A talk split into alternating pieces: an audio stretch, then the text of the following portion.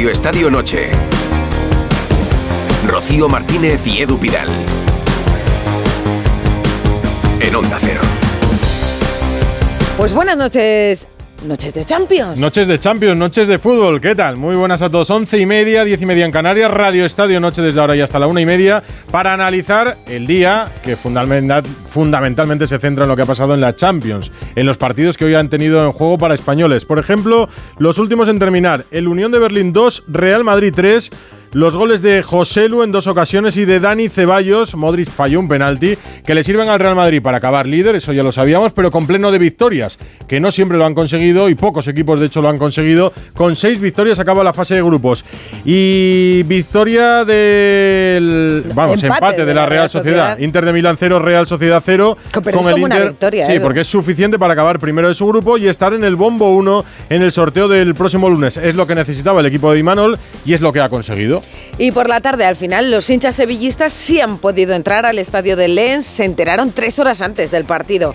Aunque después de tanta incertidumbre, mira, se han llevado un disgusto. Ha perdido el Sevilla 2-1, que se queda también fuera de la Europa League, ya lo estaba de la Champions. El gol del Sevilla lo marcó Ramos de penalti a la segunda, ¿eh? pero no fue suficiente. ¿Y qué consecuencias tendrá esta eliminación del Sevilla de su competición favorita? La verdad que la era Diego Alonso está siendo bastante negativa. Él se siente respaldado. Enseguida le escuchamos. Y para mañana, pues al Barça, que ya está clasificado, le, le vale el empate en Amberes para ser primero o incluso casi la derrota. ¿eh? Pero lo del Girona ha revuelto las aguas. Gundogan Lewandowski Araujo iban a descansar. Eso era ayer. Pero viajan, han viajado. Dicen que para hacer piña y además se van a quedar a dormir ayer mañana. Mira, van a tener mucho tiempo para hacer piña. Escucharemos a Xavi intentar explicar qué quería decir con eso de equipo en construcción después de más de dos años en el, banquillo. Y el Atlético de Madrid que también mañana reciba la Lacho para lo que puede ser su victoria, su vigésima victoria consecutiva en el Metropolitano. Un empate le sirve para acabar líder y pasar también al bombo 1 en el sorteo del próximo lunes. Ha acabado la rueda de prensa de Ancelotti al que ahora escuchamos desde Berlín, pero antes una conexión de última hora porque está a punto de despegar del aeropuerto de Lille, el Sevilla, que ha perdido con el Lens 2-1 y se queda no solo fuera de la Champions, esto ya había quedado eliminado en la anterior jornada, sino que se queda fuera de la Europa League. Aeropuerto de Lille, Carlos Hidalgo, yo creo que ya desde el avión. Muy buenas, Carlos. ¿Qué tal? Hola, ¿qué tal? Buenas noches. Sí, dentro del avión. Dentro del avión eh, ya quedamos muy poquitos por entrar. Está pasando aquí a mi lado el capitán Iván Rakitic. Lógicamente los futbolistas ya están todos en sus asientos, pues con cara de, tristeza, de decepción y de, y de no saber exactamente eh, cuándo y cómo van a ganar un, partido. Eh, porque hoy de nuevo, habiendo momentos de buen fútbol, pues los errores tanto en un área como en la otra eh, han eh, costado muy caro al Sevilla y el Sevilla queda completamente eliminado de Europa. Hace 10 años que el Sevilla no se quedaba a estas alturas antes de Navidad eh, sin jugar ya competición europea. Diego Alonso va a seguir siendo entrenador del Sevilla.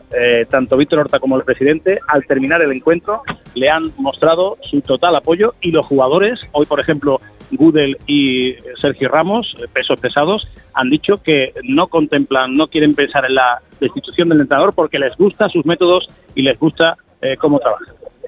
Sí, charlé con ellos por partido.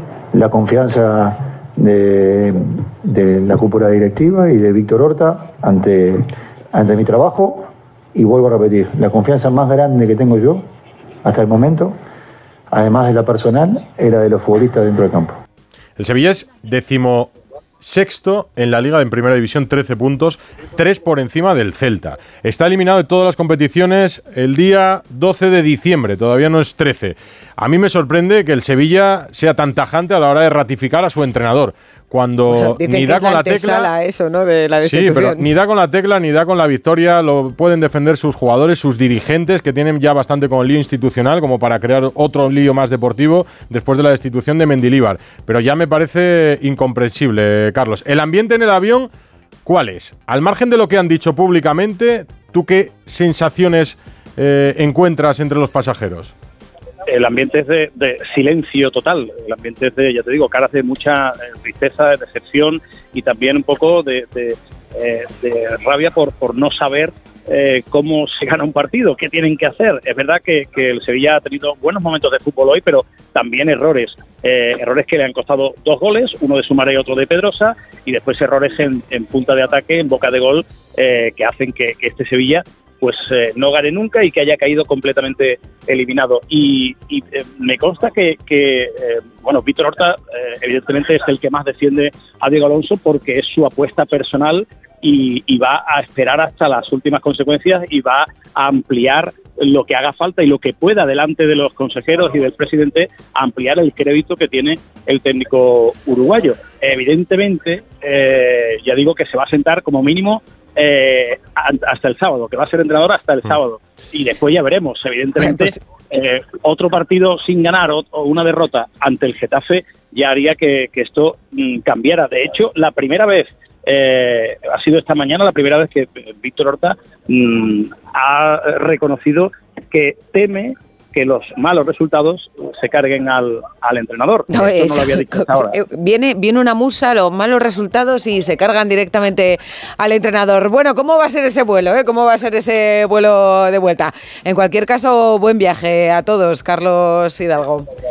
Muchas gracias a todos y buenas noches. Serán algo más de dos horas, así que ya no nos contará el aterrizaje en Radio Estadio Noche, nos lo contará. A, Ver, lo que, a ver lo que pasa en ese avión. Y nos vamos a Milán, ¿eh? porque ahí está la flamante Real Sociedad, clasificada como primera del grupo. Íñigo Taberna está hablando del Mister Imanol. Hola, Íñigo. Hola, ¿qué tal, Rocío? Muy buenas, Edu. aquí estamos en la sala de San Siro, donde está compareciendo Emanuel Alguacil después del hito histórico, como ha calificado la clasificación de la Real como primera de grupo.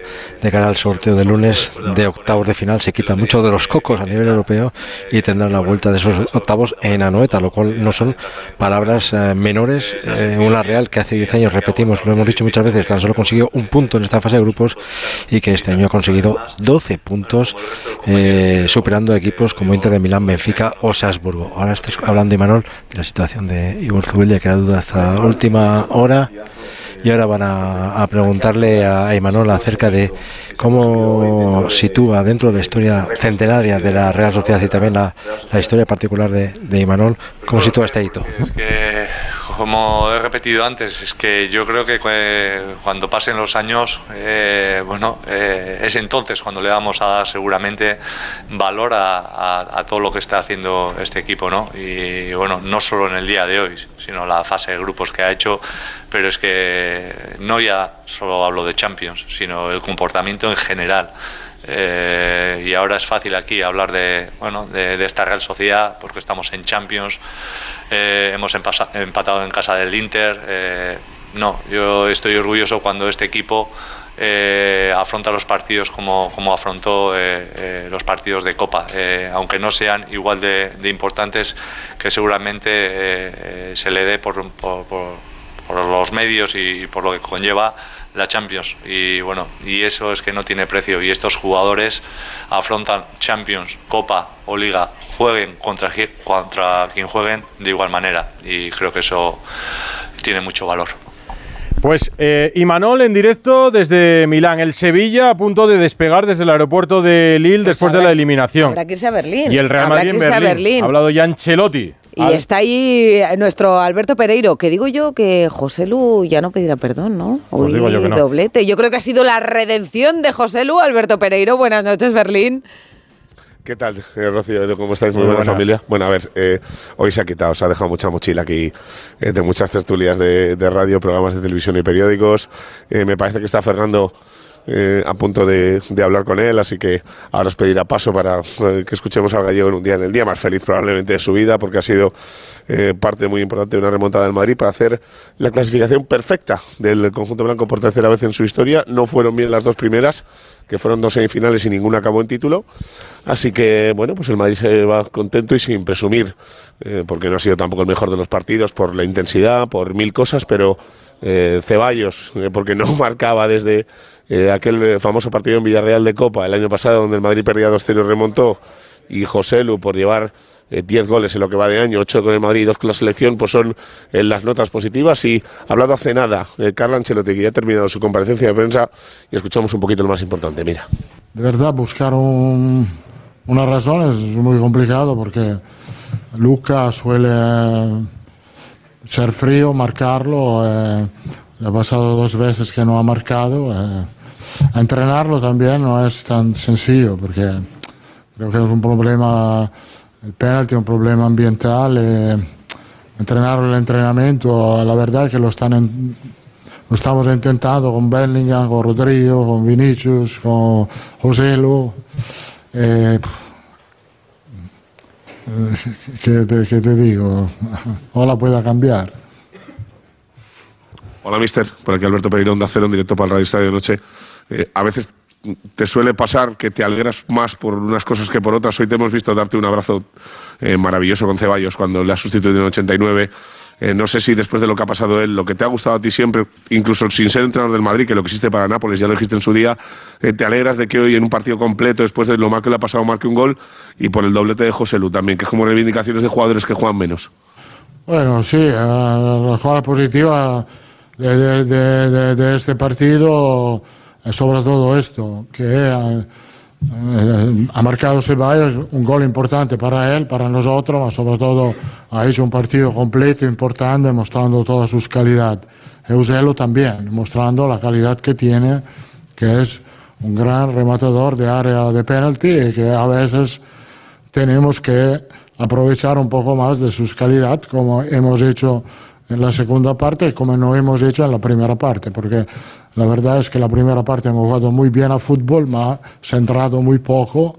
Cuando tú tienes un delantero con esta estructura, por lo menos tú tienes que meter 7 o 8 centros bien hecho. La verdad es que uno lo ha rematado muy bien en la primera parte en la segunda parte ha marcado dos. Eh, aparte de esto, esto el problema de la lesión ha sido una gran oportunidad de, de los jugadores que en teoría tenían que jugar un poco menos y que lo están aprovechando muy bien. Hola, mister, buenas noches. Miguel Ángel Lara de Marca. Le quería preguntar si no ha sido un poco riesgo en exceso con Bellingham, sea por el tema físico o por la segunda amarilla. Gracias.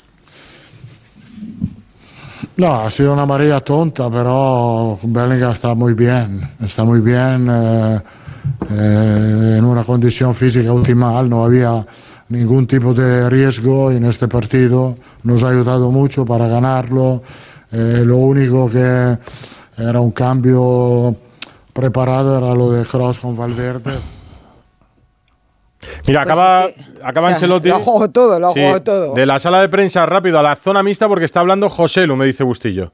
Medio, medio pie abierto, me duelen los pies muchísimo, el campo estaba bastante regular y bueno, la verdad que me viene bien estar así y estoy cómodo, la verdad. Bueno, medio pie abierto, para la gente que no lo vea, Felipe, el talón ensangrentado con la media rota, no como Bellingham, se la han roto, se la han pisado en esa acción de la segunda parte. Porque le han hecho una falta y ha estado un ratito en el suelo, ¿eh? José Lu.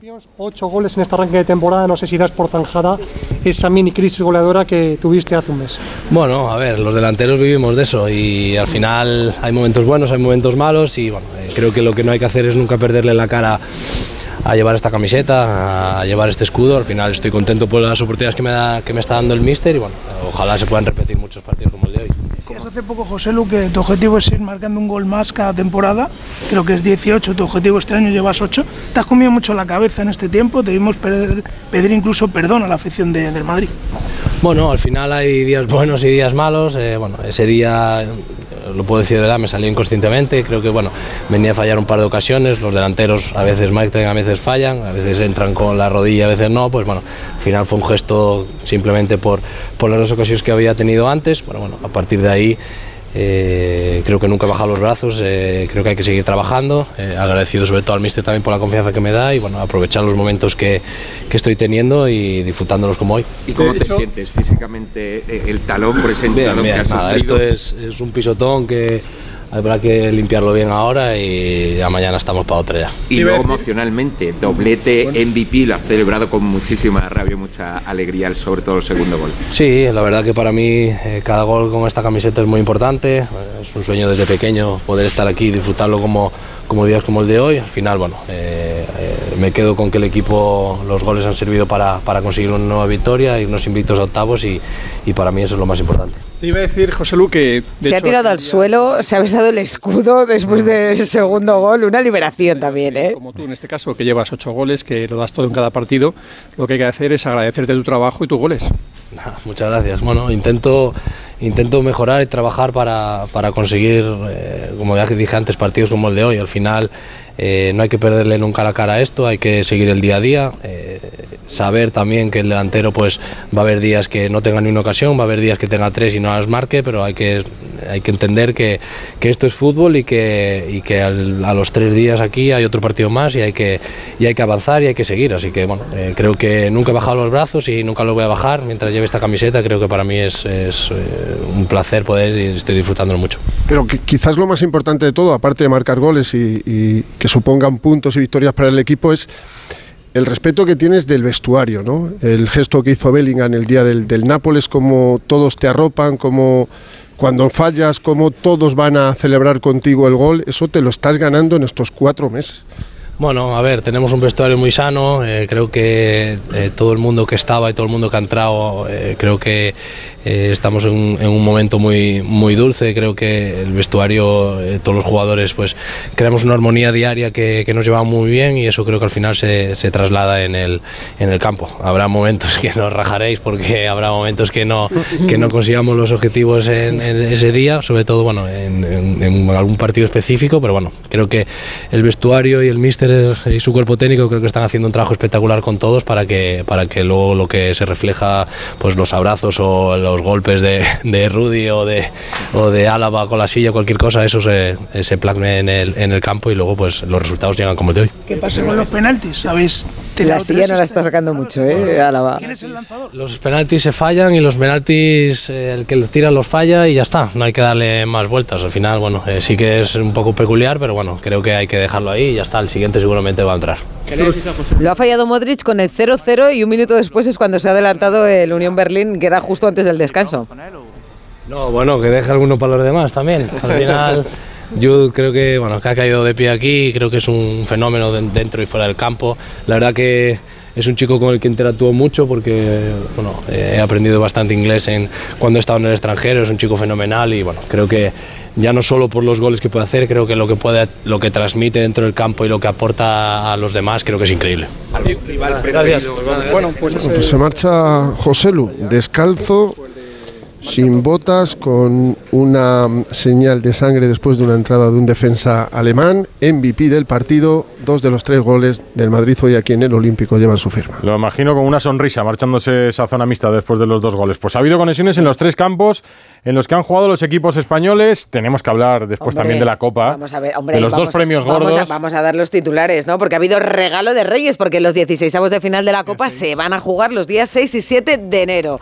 Los gordos, pues mira, se lo han llevado los dos equipos de menor división, de cuarta categoría, de segunda federación. La Arandina de Burgos, de Aranda de jugará ante el Real Madrid y el otro equipo de esa categoría, el Barbastro de Huesca, se enfrenta al Barça. Esta ha sido la primera bola. El Atlético, también de Supercopa, pues visita al Lugo de primera red. Osasuna, que también está en la Supercopa, visita al Castellón. Málaga, Real Sociedad y Unionistas de Salamanca, Villarreal son los otros emparejamientos de los tres equipos más modestos. Y por cierto, John Ram ya empieza a sufrir las consecuencias de su millonario fichaje por el circuito saudí, porque el PGA Tour ya le ha comunicado que está suspendido y eso que hasta febrero no debuta en el IBI. Tenemos por aquí a nuestros tertulianos. Rocío Martínez y Edu Pidal. Radio Estadio Noche. Ya habréis notado que tiene más camisetas que Quique Gozalo. Hoy se apunta a la de la Arandina también. Tiene la del Burgos, tiene y todas las que tiene en el armario que día no, grande, ¿no? que no nos enseña. Perdona, que yo no soy como tú en Asturias, que eres de un equipo y de los otros no. A mí es que Hoy, me hoy parece. se hace de la yo- Arandina, en lugar del yo Burgos se ha hecho de la Yo Arandina. del éxito. No, no, mira, me voy a hacer doblete. Me voy a ir a ver el sábado la Arandina. Y tiempo, el domingo- ¿no? Y el domingo a Burgos. Me lo han organizado fenomenal. ¿Qué día es que yo no, soy, yo no soy anti nada de los equipos de mi No, no, tierra, no, no, no. Claro, esa es la diferencia. ¿Cuál es el día en el que se disputa el partido? El 6 de enero, cinco y el Día seis, de. Reyes, Bueno, 6 y 7. Vosotros, vosotros visteis el Arandina Cádiz, cómo Sí, estaba sí. el campo. Si por lo que fuera. Pasó inadvertido aquel partido, más o menos, aunque había verdaderas balsas. Sí, no sí. se podía- era el fútbol de los años Como dicen en 60, Galicia, si tiene que chover, que chova.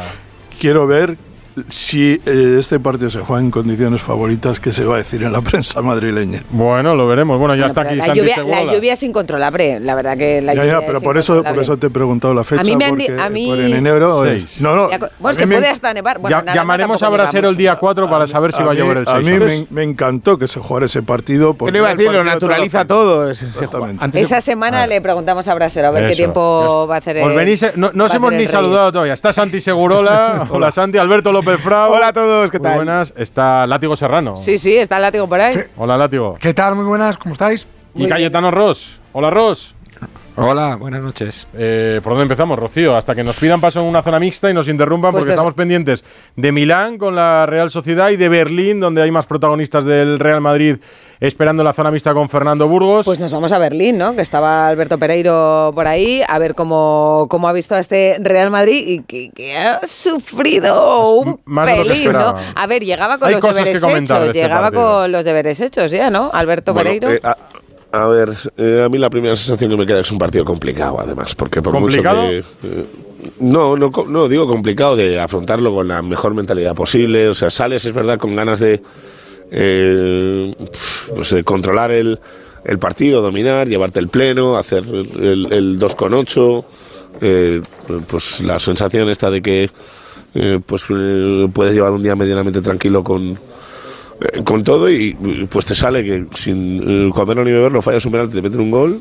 eh, en la segunda parte sigues jugando exactamente igual, eh, remontas el partido y te, y te rematan un eh, con una, un lanzamiento desde fuera del área que, que no tendría ni que haber existido la jugada por, por, por desconexión y por poca tensión.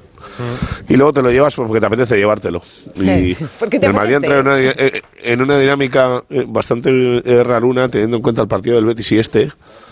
Eh, y es, espero y deseo que eh, a ver qué pasa con los dos que faltan para terminar el año, porque eh, por mucho que vean las vacaciones a la vuelta de la esquina, el partido del Villarreal en el Bernabéu es complicado y el partido de Vitoria del día 21 eh, no es el más fácil del mundo, porque el Alavés en casa está jugando bastante bien. Así que ya, por eso ha dicho Ancelotti en la última reflexión de la sala de prensa que tiene que empezar a gestionar el partido mejor con, con goles a favor, que es eh, lo que le pasó en Sevilla, y con goles en contra, como le ha pasado hoy eh, cuando remontas el, el partido, como dando un toquecito. Así que veremos a ver si no se prolonga mucho la historia. Pues déjame un momento y vamos a Milán antes de ¿Cómo seguir en molan Berlín. estas noches, eh? Saltando Claro, de un sitio a lo otro. mejor. Taberna, protagonista en la Real. Sí, nos escucha, vamos a probar el sonido. Todo perfecto, Alex. Alex Remiro, guardameta de Cascante de la Real Sociedad, portería cero en San Siro. ¡Hombre! Esto se lo podrá contar a sus hijos y a sus nietos, porque esto no sucede todos los días. Sonrisa oreja a oreja, la Real es primera de grupo y seguiremos viajando, Alex. Enhorabuena, Sonina. Muchas gracias, sí, seguiremos viajando. Buenas noches. Ahí lo tenéis. Hola, portero. Hola, ¿qué tal? Enhorabuena. Muchas gracias. Está la gente en Donosti muy contenta, no me extraña. Y, y aquí no sorprendidos porque después de ver a la Real Sociedad esta temporada, lo del primer puesto y estar en el bombo 1 en el sorteo del lunes es simplemente el- la recompensa a lo bien que lo estáis haciendo, también en la Champions. ¿Lo sentís así? Pues la verdad que sí, eh, lo has clavado. Eh, hemos hecho una fase de grupos, la verdad que perfecta, eh, jugando como queremos, eh, sin, sin tener que pensar en contra quién estamos jugando, más que en nosotros, en presionar, en ganar los duelos, en tener el balón, en atraerlos, en generar ocasiones con nuestros hombres de banda, en bueno, aprovechar los momentos, teniendo personalidad, como ha sido hoy, por ejemplo. Así que orgullosos y muy contentos. A ver, te vas a enmarcar esta clasificación, ¿eh? Real Sociedad primera por delante de Inter de Milán, de Salzburgo y Benfica. Yo creo que esto un cuadrito para casa, ¿no? una, una captura en el móvil y Claro. con eso basta, que, que hay que. Estado de WhatsApp, ¿eh? estado de WhatsApp. Metido en el bombo como primero, como primero Claro, de grupo. El Arsenal, el City, el Real Madrid, el Bayern, eh, están Mira, eso los es otro, mejores. eso es otro, La otro Real posible Sociedad. cuadro también, ¿eh? Como es, eh, ¿dónde está la Real ahí con todos en el, en el bombo? ¿Cómo estaba el vestuario después del partido? Porque yo no sé si cuando el sorteo os imaginabais que ibais a estar así. Pues a ver, cuando salió el, sorteo, pues estábamos con, con mucha ilusión y muchas ganas de jugarlo. Eh, obviamente, pues eh, no, esperábamos hacerlo tan bien y de esta manera. No te voy a mentir, es la verdad. Era un grupo muy fuerte. Puede haber sido un grupo peor todavía, eh, pero cayó el que cayó y luego empezamos a jugar, empezamos a tener personalidad, a mostrarnos como, como queríamos y como entrenamos, para eso lo hacemos y, y ha sido todo, pues cuando pones todos los ingredientes buenos, pues sale, sale un buen caldo y la verdad que muy contentos y muy orgullosos. Y el vestuario, pues imagínate, muy contentos, muy ilusionados, estaba todo el mundo ya empezando a bailar y a cantar y, y con ganas de, de seguir, la verdad. Eh, es, es- para nosotros es una- un objetivo cumplido muy grande y muy importante y que demuestra un poco que, pues que también estamos en ese grupo ¿no? de, de grandes de Europa. Lo mejor, Remiro, es que no habéis perdido tampoco la cara a, a la liga, porque eh, normalmente, oye, llevabais una década sin jugar en Champions, me parece. Cuando llega, por ejemplo, la Real Sociedad se dice, cuidado que dos competiciones, tres cuando llega la Copa pueden ser muchas para la Real. La Real está aguantando, 29 puntos, eh, tenéis al alcance los puestos de Champions y además cumpliendo en Europa. ¿Está siendo mejor la temporada de lo que esperabas? Bueno, es verdad que en este último tramo eh, en Liga nos ha ido un poco mejor y, sí que es verdad que al final si no, si no le das resultados, si no sacas resultados en Liga, parece que, que Europa pues que no, no tiene tanto valor o que, o que se desmerece un poco. En cambio ahora estamos muy bien, como tú, como tú bien has dicho, y es todo un premio, yo creo, al trabajo diario, a la manera en que jugamos y, a que todos creemos en, en la idea del míster, del club, de, de la ciudad y de, y de todos. Eh, he visto el Twitter de, de la Real Sociedad donde está la imagen donde estabas ahí celebrando con, con los aficionados que han viajado hasta, hasta Milán, líderes entre las estrellas, era el título, ¿no? Me imagino que, que esa comunión también con la afición, ¿qué te gustaría decirle? Que han estado viajando durante toda la fase de grupos también en Champions. Pues eh, agradecerles eh, una vez más, como siempre, nos acompañan a todos lados eh, por apoyarnos, por, por cantarnos cuando estamos pasando eh, durante los partidos malos momentos y, y por cuando no se dan los resultados, que también ha habido momentos de la temporada en los que no se ha dado, eh, apoyarnos y, animarnos. Eh, la verdad que todo el mundo que, que, que engloba la Real este año estamos, bueno, ya no solo este año, sino estas temporadas atrás, estamos creciendo, ¿no? Eh, desde los jugadores, el club, la afición, el estadio, la cantera, todo crece y, mm, y lo- y lo importante es que no, no se estanca, sino que año tras año va creciendo y ellos son parte de, de todo también. Si, si ves o vas un día a Noeta y ves el, el ambiente que hay es espectacular y a nosotros nos ayuda mucho. Te coincide, Alex, además con la primera convocatoria de De La Fuente hace solo unas semanas. Llevamos metiéndote en las quinielas ya, te diría que años, no meses, años. Eh, y al final te cayó ahora en noviembre. Eh, me imagino que contento, esto ya lo habrás asimilado, y que el objetivo ahora sea mantenerte para marzo. Sí, sí, en lo personal, pues bueno, también muy contento. Eh, desde que llegué, mi objetivo era eh, mejorar y, y poder mostrar eh, mi, mi fútbol en la portería, eh, crecer y asentarme y, y no dejar de, de entrenar para tratar de sacar mi mejor versión. Estoy muy contento por cómo me está yendo y, y este año también, eh, obviamente, y con la llamada de la selección, pues bueno, es un poco el premio a todo, todos estos años. Es verdad que hay años anteriores, bueno, podía haber ido, pero creo que tenía porteros por delante que estaban a un nivel muy, muy alto. Y bueno, esta última convocatoria se han dado pues los, los eh, movimientos necesarios para poder ir. Eh, es verdad que Kepa estaba lesionado, eh, no hay que olvidarlo. Pero bueno, eh, oye, una es lo que hay. eh, La- y, y además sí, sí, la- la, obviamente, la- obviamente. la gloria te ha llegado en la Real Sociedad, y, pero la cantera de Lezama tiene como una fábrica de hacer porteros. Sí, sí, sí, buah. sí, sí, no, eso, ahí salen muchos, salen muchos, y encima muy buenos. Eh, Unai, Kepa, eh, Aitor Fernández, eh, yo, el propio Julen ahora, eh, bueno, y alguno que me estaré olvidando. Bueno, eh, esa es un poco la tradición ¿no? que tienen ahí en Lezama y, y siempre lo digo en las entrevistas, ¿no? que aparte de que sea por el producto que, que tienen, eh, los entrenadores de porteros que hay son de un grandísimo nivel pero, pero bueno, eh, son tan buenos que me han enseñado muy bien y ahora estoy eh, dejándolo aquí, la huella donde tengo que dejarla, que es en la Real, y súper contento. Oye, te vamos a pedir para terminar una canción. Que es que terminamos el Eh, programa con una canción todos los días. ¿Cómo? Sí, Walking on a Dream. Pues nada, claro, caminando en un sueño está la Real Sociedad y nosotros por tener aquí a Remiro, el portero de la Real Sociedad, clasificada como primera de grupo. Muchas gracias. un Abrazo, portero. A vosotros. A Gracias, vosotros, Taberna. Ahora volvemos a la zona mixta de Milán. Jo, Qué conexión más buena. Da gusto cuando la gente es feliz y cuando nosotros somos felices, hablando con un portero que ha sido primero del grupo, Alex Remiro, en la Real Sociedad. Radio Estadio Noche. Rocío Martínez y Edu Pidal. En Spoticar, el líder europeo en vehículos de ocasión, cumplimos tres años de lanzamiento en España. Por eso, durante este mes te ofrecemos tres años de garantías y financias tu vehículo de ocasión. Visita uno de nuestros 200 concesionarios o reserva tu coche en spoticar.es. Financiación ofrecida por Stellantis Financial Services. Consulta condiciones en spoticar.es. Lo tiene el hippie y el banquero, la vecina y el portero, el que es muy bailón y el que trae el cotillón. ¿Es un extra? De ilusión. El 1 de enero, cupón extra de Navidad de la 11, con 80 premios de 400.000 euros. Por solo 10 euros, cupón extra de Navidad de la 11. En Navidad, todos tenemos un extra de ilusión. ¿Lo tienes tú? A todos los que jugáis a la 11, bien jugado. Juega responsablemente y solo si eres mayor de edad. Radio Estadio Noche. Rocío Martínez y Edu Pidal. La directiva, la directiva de Sevilla sobre todo el presidente. 608038447 arroba radio ¿Cuál era la pregunta? Es que hemos preguntado que quién es, eh, que quién creen los oyentes que es el responsable del mal momento que está viviendo ¿Te gusta, el Sevilla. ¿Te gusta ahí meter? ¿Te gusta meter el No, es que la verdad es que llama la atención que un equipo como el Sevilla, igual que el United, por cierto, estén fuera de Europa ya a estas alturas Te de llama la atención a ti que eres la responsable de las preguntas. Exactamente. A y no entonces, la gente opina y por el momento lo tienen muy claro. El 63% cree que es la directiva la que tiene la culpa, la que es responsable. El 28% dice que los jugadores y tan solo el 9% cree que el responsable es el entrenador. Y por cierto, después del partido de hoy le dejan un mensaje aquí en las redes sociales a Florentino Pérez y le dicen que tiene que, filla- que fichar y que Alaba está fatal y que qué bien le sentaría a Araujo la camiseta del Real Madrid. Ah, Una mira, petición aquí. Mira, mira, pues, pues además luego Que hablaremos. se lo pero traslade Bustillo. a- Araujo hoy no parecía viajar muy contento No, a Pérez, porque no. se iba a quedar en su casa, a gustito, viendo partido en el sofá y le ha tocado ir para allá y hacer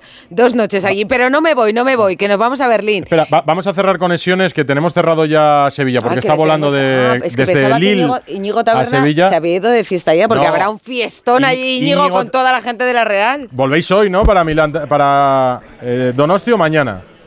No, no, pasamos noche, pasamos Ah, noche. la noche. ¿Y qué noche? Bueno, bueno, bueno. Bueno, eh, alguien saldrá, ¿no? A, Hombre, a dar vamos una a ver, vamos a ver, yo te, la te- clasificación. O sea, una petición, un una segundo, un petición. segundo, un segundo antes de cerrar. Un segundo antes de cerrar. El presidente yo quería ahí. Hombre, una una pues una fase de grupos eh, fenomenal no cuando estábamos en Mónaco en el sorteo este grupo pues, mira, pues pensamos que era muy difícil pero hemos podido hacer unos partidos extraordinarios Está atendiendo a otros medios de comunicación, yo quiero ahí, pero bueno, le, escuchamos otra respuesta más acerca de lo que es el Claro. hito histórico, ¿no? sí es verdad que cuando miras los rivales pues el Leipzig el Nápoles Copenhague eh, y hay muchos equipos pues que son segundos que son extraordinarios no vamos a ver cuándo nos toca el sorteo el lunes y a soñar Eso ya, le dejamos a Yoquera Peribay, que el otro día también estuvo con nosotros. Eh, Rocío, a soñar. Edu, sí, a sí, soñar. pues mira, hemos no, es que llegado hasta está- aquí. Pero es que estábamos hablando ahora mismo Copenhague, PSV, Nápoles, Leipzig, estos son Leipzig. unos, ¿Dónde- unos de- Leipzig, claro, no, que ya hemos estado. dónde te apetece? que la, Real Claro, puede con cualquiera caer. de estos. ¿Dó- ¿Dónde te apetece, ¿Dónde te apetece viajar, Taberna? ¿Qué Por te cuestión deportiva, igual Copenhague, ¿no, Edu? Copenhague, que es muy bonito además. Pues sí, Sí. pues sí. Oye, pero ahora mismo. deportiva, Copenhague. A ver, no, no para que nos lo cuentes luego, pero no te puedes ir a dormir. O sea, los momentos en la vida hay que vivirlos. Ahora mismo va a haber un ambientazo ahí en Milán y de la gente quieres? de la Real Sociedad. Sí. Tienes que ir no para contarlo, no para contarlo. ¿Quieres hacer Ya puedes hacerlo. con Taberna a la 1 y No, 25? para que nos lo disfrutarlo. pero para que se impregne, para que se impregne de esa alegría de la Real Sociedad, para que luego nos ¿Os puedo decir transmita esa alegría una aquí en cosa en Radio Estadio confianza, Noche. que no se escucha nadie. A ver. Una cosa en confianza. Llevo dos días con una migraña de caballo Vaya. y se me han olvidado las pastillas en casa. Con lo cual, yo ahora mismo solo deseo irme a la cama. Pídele una al médico de la Real. Eres un súper profesional. Es, Santi, Eres un que- profesional. Algo que se ponen los futbolistas, ¿no? Para los dolores, algo de para la infiltración. Claro, pide, claro, pídele al médico de la Real. Que no sea por no pedir, Taberna. Pisa el Duomo, empápate un poco de la alegría churiurdi Oye, hoy no. por las calles de Milán. Pero es que fíjate que la alegría. Cómete una pizza. puede- alegría puede a migraña, porque ha sabido transmitirnos ahí toda la alegría, la ilusión, la emoción de la Real Taberna Sociedad. es un profesional de los pies a la cabeza. Igor Cacitores también. Oye, vamos a, vamos a hablarle Igor, bajito. Que estamos aquí, yo estoy aquí también pegándote gritos. Bueno, pues mira, por una cosa por otra, Taberna, aunque, Háblale aunque- bajito, claro, bueno, pues, bajito. aunque vueles mañana, sí, que te duele un poco la cabeza. Claro. Aunque vueles mañana y aunque no salgas hoy, disfruta, aunque sea de una película en el hotel, ponte el partido repetido, la narración de Radio Estadio que habéis hecho de forma extraordinaria, Lo que quieras, Taberna, el trabajo está hecho. Y un minestrone antes Y ha de sido ir un a gran la- trabajo. Y un minestrone caliente antes de ir a la cama. Eso es bueno, Santi, eso me lo recomiendas. A- Abrazo, Taberna Gabón. Tomo nota, abrazo fuerte a todos. Venga, Chao. Taberna en Milán. Eh, Hidalgo volando ya hacia taberna ya- Sevilla. taber- taberna casi en la camita. No, Hidalgo en el también, avión. eh, Sí, con la baba colgando ya en el avión de camino No, al aeropuerto de San Pablo. Ahí, eh, ahí sí que estará atento a ver qué se cuece ahí. Y- Y, y- Alberto Pereiro, Fernando Burgos, que siguen en Berlín. Oye, Fernando, con seis españoles en el equipo titular ha salido el Real Madrid, que esto hacía mucho que no lo veíamos. Kepa, Lucas, Nacho, Fran García, Ceballos y José Lu. Bueno, te contesto yo por él. Ah, muy bien. Pues. Liado te- terminando la historia. Tanta un segundillo, porque estamos justo entrando ahora mismo en la estación de Olympia Stadium, donde vemos a la gente del el Berlín, que seguro que les escucháis de fondo celebrar y con la policía acercando un poquito la ¿Estáis zona. pero entrando en dónde, hay perdona? preocuparse. en la estación de tren de Olympia Ah, vale, vale, para vale. intentar salir de aquí. ¿Pero qué, qué celebra se la gente del Olimpia? De... Pues que No, había, no, pues que había no es- 80.000 A ver, para ellos es. felices. ¿Veis, veis cómo se escucha de fondo? Muy bien, muy bien. Y tranquilamente a su, a su bola, es verdad que están controlados, pero para ellos es a mí, una me fiesta esto, hombre, o sea, a mí no- me ha parecido impresionante. El ambiente. El, el ambiente. O sea, era una cosa brutal y creo que es muy importante que el fútbol reconozca que hay equipos que no existían prácticamente y que son capaces de transmitir esa pasión a una comunidad de un barrio que no puede jugar su equipo en ese barrio porque no tiene las condiciones y que lo construyeron ellos, ¿eh? piedra a Es un- piedra. bueno, es un club construido Sí, por sí, la sí. gente. No, y el estadio también. El El, estadio. estadio. ellos se hicieron el estadio. Y esto, pues mírales. Mira, mira. Sí, sí. Mira, Santi, hay que. Hay que a- ahora es- estamos en un grupo que tendrá más Es que eso es el 200 fútbol y no el fútbol de Arabia Saudí. Claro que es el fútbol, eso es. Y hay que reconocer una cosa, ellos eh, viven en un campo de 22.000 que lo llenan todos los días y aquí les dan la opción de meter 70.000 y los meten. Y eso es una fiesta. Te preguntaba, no sé quién preguntaba antes en el Radio Estadio eh, durante la transmisión del partido, dice, pero el resto de quién son? Aquí vienen todos vestidos del Unión Berlín. O sea, serán o no serán. Disfrutarán más de la Champions o menos, pero hay que reconocer una cosa, la fase de grupos del Madrid este año en, en Liga de Campeones, que eh, también se puede contar, y es que el aficionado del Madrid que haya, que haya viajado y los periodistas que hemos hecho la fase de grupos hemos tenido mucha suerte de ver un campo tan bonito como el de Braga, con tantas ganas y un buen equipo, y luego el Maradona y esto. ¿eh? Son eh, tres campos y eh, tres imágenes y tres aficiones para llevarse de por vida. Tres pedazos de aficiones. de los- Claro, y las entradas en Alemania además señor. suelen ser bastante baratas. más baratas, claro. Pero es que no solamente. Sí, es sí, eso. sí, es- aquí es no, no es prohibitivo. Es que el, el- el fútbol para, para estos eh, equipos, para, para la mayoría de los equipos, consiste en unirte, en vincularte con, con tu equipo, sea lo que sea, si estás en primera, si eres campeón, que no lo son casi nunca, si estás en segunda división. Y esto en Alemania es sagrado, y en muchas partes. O sea, eso es así. Y, es, y si eso se olvida, y caemos en manos solo del dinero, de los fondos buitres, de todo esto, pues el problema es que va a partir ese nexo de unión que hay entre la gente, el pueblo llano y el fútbol. Lo mejor y lo peor del Real Madrid hoy en Berlín, ¿qué os ha parecido? Bueno, lo mejor lo ganar, peor a- aunque sea un partido en el que tenía los deberes hechos, creo que ganar siempre suma. Y José Lu, creo que llevar ocho goles entre todas las competiciones a estas alturas, creo que es muy buena noticia. Has hecho, bueno, no una apuesta, pero... Sí, no, no, lo digo, no, lo he dicho y lo voy a decir ahora. Yo creo que va a llegar a 20 goles entre todas las competiciones, seguro. Y cuanto más le centre el Madrid, más goles hará. Porque lo que, que- lo ha dicho Ancelotti muy bien, ¿eh? hay que fomentar las virtudes de José Lu para aprovecharnos todos de ellas. Y evidentemente no es el mejor delantero centro de la historia del Real Madrid, pero es un delantero tremendamente útil para el Real Madrid. Santi. Yo creo que. Cayetano. Perdona. Sí, yo, yo, yo creo que todos pensábamos que no- José Lu no era tan buen delantero como es. Yo creo que nadie, eh, cuando estuvo en el español, creía que iba, que iba a rendir al, al altísimo nivel que está rindiendo. Para mí, en el, en el Madrid, para mí es una sorpresa. Es un gran delantero, lo tenemos ya claro. Y después, en lo decías lo peor, para mí, el, pues la falta de confianza de Modric. Tiene 38 años, pero le está afectando el ser suplente. Eh, Se ha visto en el penalti, se ha visto también en la salida de balón, algunos fallos que son impropios de él. ¿A ti no te ha convencido tampoco, Látigo? ¿Quién Modric? No, en absoluto. Me parece que no está ya para el fútbol de élite. Creo que al final una carrera tan dilatada, tan expuesta, en una demarcación tan exigente como la, de- la de interior, centrocampista, medio centro, media punta, en todas esas demarcaciones ha jugado Modric y, y que lleva jugando con su selección desde los 20 años, hay un momento en que se le acaba la gasolina. Y a Modric, evidentemente, va a ser eh, cuando vuelvan todos si el Madrid tiene suerte que vuelvan pronto, si el Madrid juega octavos de final, la alineación es Kepa, Carvajal, Rudiger, Álava, Mendy, Chuamení, Cross, Valverde, Bellingham, Rodrigo y Vinicius. Esta la sabe Ancelotti, la saben los jugadores y los jugadores, bueno, hoy han jugado porque era un partido con, con, poco en juego. Y Modric está ya para esos partidos. Creo que hoy, hoy si no le ha sustituido al final, es el primer partido de 20, mm, 21 partidos oficiales que lleva el Madrid que ha jugado completo, Modric esta mm. temporada. ¿Cuál es el, mediocampo? ¿Cuál es el mediocampo que has armado como definitivo? Chuamení, Cross, Cross, Valverde, y Bellingham. De cambio a Camavinga por Chuamení. Y arriba Rodrigo Vinicius. Camavinga va a volver después que Si llega, si llega, claro, si llega. pero, Exacto, va, a volver después, entonces va a tocar esperar a la lesión de Mendy o a la lesión de Chuamení. ¿No pensáis que cualquiera de los dos puestos? ¿No pensáis, Santi, que en realidad lo malo hoy del Madrid ha venido porque ha jugado, seguramente por la poca exigencia que tenía el partido para la clasificación, ha jugado por momentos al tran-tran.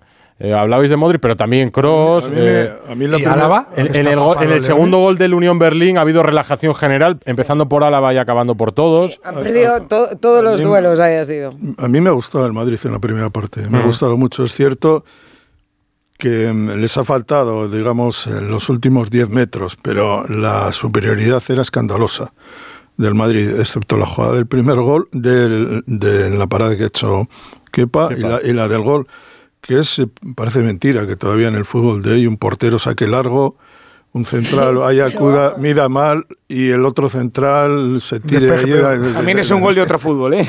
Bueno, sí, pero te quiero decir que eh, en, si vas a jugar en la segunda o la tercera división, a veces te encuentras esos goles, pero es raro que al Madrid le hagan esos goles. Que mida mal Nacho, que despeje mal a Lava, que, que, no vaya al choque bien Lucas. Esas cosas, pero bueno, dicho esto, a mí el Madrid me ha parecido competente, ha jugado bien la primera parte. La segunda se ha ido por momentos. Creo que Bellingham ha hecho un partidazo. Creo que Rodrigo ha hecho un partidazo también. Era necesario que y creo que y en cuanto a, habéis preguntado por José Lu, mm. eh, José Lu es un jugador muy peculiar. Es decir, es un jugador que ha jugado la mayor parte de su vida en equipos que han estado al borde de la segunda división y en algunos casos bajando a segunda división con el, o sea, después de el último. Bueno, y estuvo en el Stoke y estuvo estaba en Inglaterra en equipos muy parecidos. Mm. Nunca ha podido disfrutar de un equipo de primerísimo nivel donde te sientes donde te ponen balones de cabeza y vas clavando uno detrás de otro. Como hoy. ¿Qué es lo que le ha pasado hoy? Pues eso es lo que ocurre. Porque han sido los dos de cabeza, además. Lo que ocurre es que eh, el año pasado en el español y en el alavés fue el máximo goleador, haciendo 16, 17 goles. en el Madrid se sabe que si le tiras centros te va... Ahora, eh, el Madrid tiene que jugar a tirar centros. No, digamos que tiene que tener otro Como si fuera Haaland todavía, claro. Entonces, a mí me parece que la posición de José Lu en el Real Madrid es la adecuada, la de un jugador que jugará muchos partidos, que estoy de acuerdo contigo. que Más de mil minutos lleva ya. Que, ¿eh? se acerca, exactamente, que se acercará a los 20 goles. No porque en el Madrid, si tú marcas 16 en el Alavés y 17, esto, aunque, jueguen menos minutos si te pone Bellingham, si te pone Modric y si te pone la, pelota Rodrigo, pues ya sabes. Que va de... Los que hizo Morata el año del doblete siendo suplente de Benzema, pasó de los 20 goles, yo creo, siendo delantero suplente. Fue muy importante para pues ganar la liga, Látigo, porque al final. por supuesto que sí, igual que lo fue James, igual que lo fue Danilo, igual que lo fue Isco, toda la segunda unidad. Que Kovacic, anda que no fue importante Kovacic, y era suplente. ¿Qué pasa? Que el Madrid no tiene esa plantilla hoy. No, no. no la tiene. Tiene, tiene. tiene jugadores muy buenos, sobre todo mucho overbooking de centrocampistas, pero anda cortísimo de centrales y es que arriba. Y, yo, con, el, Perdona, yo creo que con el lateral izquierdo es un jugador justo. Justito para el Sí, pero, pero Mendy le, gusta a todos los entrenadores. A Ancelotti hacían, por lo menos le gusta. A mí, a mí no, ¿eh? A mí le, le, gustaba tanto que puso a Camavinga el año pasado. A Zidane le gustaba, eh, yo creo que Ancelotti cree que es lo mejor que tiene. Eso es. Bueno, yo creo que no ha vuelto a dar el nivel que dio eh, cuando el Madrid ganó la última Champions. Ahí, por ejemplo, acordaros en la final ante pues Salah estuvo francamente García, bien. ¿eh? Hoy Fran García le ha puesto un buen valor en uno de los sí, goles en ataque, Sí, aparte ha tenido la pausa, la serenidad que no estaba teniendo en otros partidos. y, ha puesto, y, ha puesto, otros centros más, sí. Ha habido otra, otra ocasión de José Lu que también ha sido pase de... Es que cualquier, bien, cualquier jugador del Madrid, cualquiera no sé, le podemos discutir a un suplente si juega eh, Ceballos, que no está, no sé qué. Todos estos serían medio figuras o casi figuras en equipos, en otros equipos. Es así. Entonces, son los de- Cualquiera, quítale 10 de Europa, Santi. Claro. Ya El está, gol de Ceballos es importante. Acordaos el año pasado, en enero, cuando cogió esa racha, ahora viene la Copa y ahí, el Madrid tiene muchos lesionados. Si coge un buen nivel de juego, es un centrocampista que suma mucho también. ¿eh? Mira, me ha, llamado, me ha llamado mucho la atención el abrazo que le ha dado Ancelotti a, a Ceballos. Y Lucas cuando- también ha ido a buscarle. Cuando le ha, cuando le ha cambiado, que eso ha sido en el minuto 89, sale Nico Paz por Ceballos, que por cierto hoy igual era un partido para darle minutos a Nico Paz, pero ha sido como un abrazo como muy, Pues como muy Sí, cercano. muy sentido, eh, a mí hay una cosa, mal. una cosa que me ha llamado la atención hoy. Y yo decía, ¿qué hace Bellingham? En el campo. Es que ha jugado todo el partido. Hoy han descansado de inicio Lunin, Rudiger, Mendy, Cross y Ibrahim. Cross ha salido en el descanso y a Rodrigo lo ha quitado en el minuto 79. Y Bellingham, que es verdad que ha hecho un partidazo. que Eso no tiene en explicación todas. de Dios, Rocío. Lo pongas como lo pongas. No la tiene. Ah, pensaba O sea, que tú no igual me pueden ibas a iluminar. No, es un riesgo, pero yo creo No, que no, lo que ha no, no, querido no, es que no la tiene. Ancelotti no los quiere poner, no quiere cambiar jugadores. Ha cambiado lo que dijo Fernando ayer y hemos terminado. Aprovechar O sea, la inercia que lleva. Yo eso es lo que no he final, entendido. eh, no, tiene ningún sentido que juegue Bellingham el partido entero, ni que Ceballos se marche. Bueno, sí, Ceballos sí, que se puede marchar al 89, pero que no salga Gonzalo, que Nico Paz salga en el 89. No tiene ningún sentido. Lo busques como lo busques. Bueno, al menos ha salido bien, ¿no? Ha terminado, ha terminado bien el Ha hecho una maniobra en el Sí, gol pero, de Ceballos eh, preciosa, ¿eh? Sí, no, no, ha hecho, ha hecho Ha como- varias. Como, decía Santi, pero si por una de estas desgracias de la vida hubiera tenido una lesión, es que es, es una imprudencia temeraria. de Estás. O acordando sea, yo dos meses, sí, sí, total. Yo, para empezar, para empezar, en este partido yo me lo dejo en Madrid. Yo soy el entrenador y se queda en Madrid. Pero si lo llevo, hago como con Cross, le saco medio tiempecito, o como en Rudiger, le saco 25 minutos para que lo vean, pero es innecesario. Es que ayer hablábamos de minimizar riesgos, Lati. Pero- Claro, en Y un hoy- partido pero estúpido estos- que no, no vale para nada. Pero estos jugadores, igual que Messi en su día, lo quieren jugar todo. Y, está, está pletórico ahora mismo. Y yo creo que no lo quiere parar por eso. Claro, yo, yo decía, inercia. yo decía ayer, muy bien, una cosa es que tenga que descansar y otra cosa es que Ancelotti le mira a Bellingham no a los ojitos y le dice, Pues ¿qué? el- ¿Te el dejo en el banquillo? Y dice, no, hombre, no, esto Yo- es un partido yo- de o sea, Champions, eh, estoy jugando en Alemania otra Recuerdo vez. el partido de Liga en el que en aquel control tan raro que hizo, casi de rodillas y prácticamente tuvo un problema en, Sí, en- en el hombro, el que todavía va Mm. con un apósito, me parece. Sí, sí. Y daba la impresión de que se había roto y que lo iba, de que lo iba a quitar en ese partido. Pues ni tan siquiera, ni tan siquiera en aquel partido lo quitó, jugó todo el partido Tú- tú- entero. tú ves a- eh, Fernando, ¿tú ves a Bellingham rebrincándose si Ancelotti lo llega a sustituir hoy en el minuto 60, imaginemos, con media hora por delante o no? Pereiro está. ¿No está Burgos? Eh, yo no le veo rebrincándose, pero ¿No no, está le Fernando? Hace, eh, no le hace gracia ni cuando eh, está tocado con un tobillo o le duele el hombro que le quites. Imagínate un día que está sano. Creo que es de los tíos complicados a la hora de quitar, ¿eh? Sí me ha parecido raro. que tengo me empieza a dar ahora, ¿eh? Sí me ha parecido raro, porque estas cuestiones hay que medirlas en Europa, el empujón Mm. que le ha dado y la tarjeta amarilla, porque esa jugada se te complica luego con una entrada que tienes que hacer por lo que sea, Y la y juegas Claro. la primera... Y te pierdes la ida de La, octavos. la ida de, de octavos Sí, de la sí. Champions. La tarjeta, es, mira, la tarjeta es de las cosas peores que le ha pasado al Madrid hoy en el partido, porque al final eh, es la tercera, entonces si no, ahora ya está una de la suspensión. Yo creo que si ve una, si, si no estoy equivocado, si ve una en la ida de Sí, sí, octavos, la segunda está una de las suspensiones. exacto, ya está una Ah, de la suspensión. Por lo tanto, la tarjeta en el día de hoy era innecesaria y evitable, sí. Eh, Sobre todo porque te condiciona el partido de, de ida. De y ida de contra vuelta, quien decir, sea, si- claro. Si, si el Madrid tiene la suerte de un sorteo amable en octavos y de un resultado amable en la ida, bueno, pues puedes hacer lo que hizo Ramos contra el Ajax, que es provocar la amarilla para quedar limpio para cuartos. Pero es que si no, juegas con ese, con ese warning todo lo que te Claro, queda. imagínate, que Miguel, en San Siro, por ejemplo, en Milán, que puede Claro, ser. no, no, efectivamente. Ver la amarilla en San Siro, pues te pierdes la vuelta. Exacto.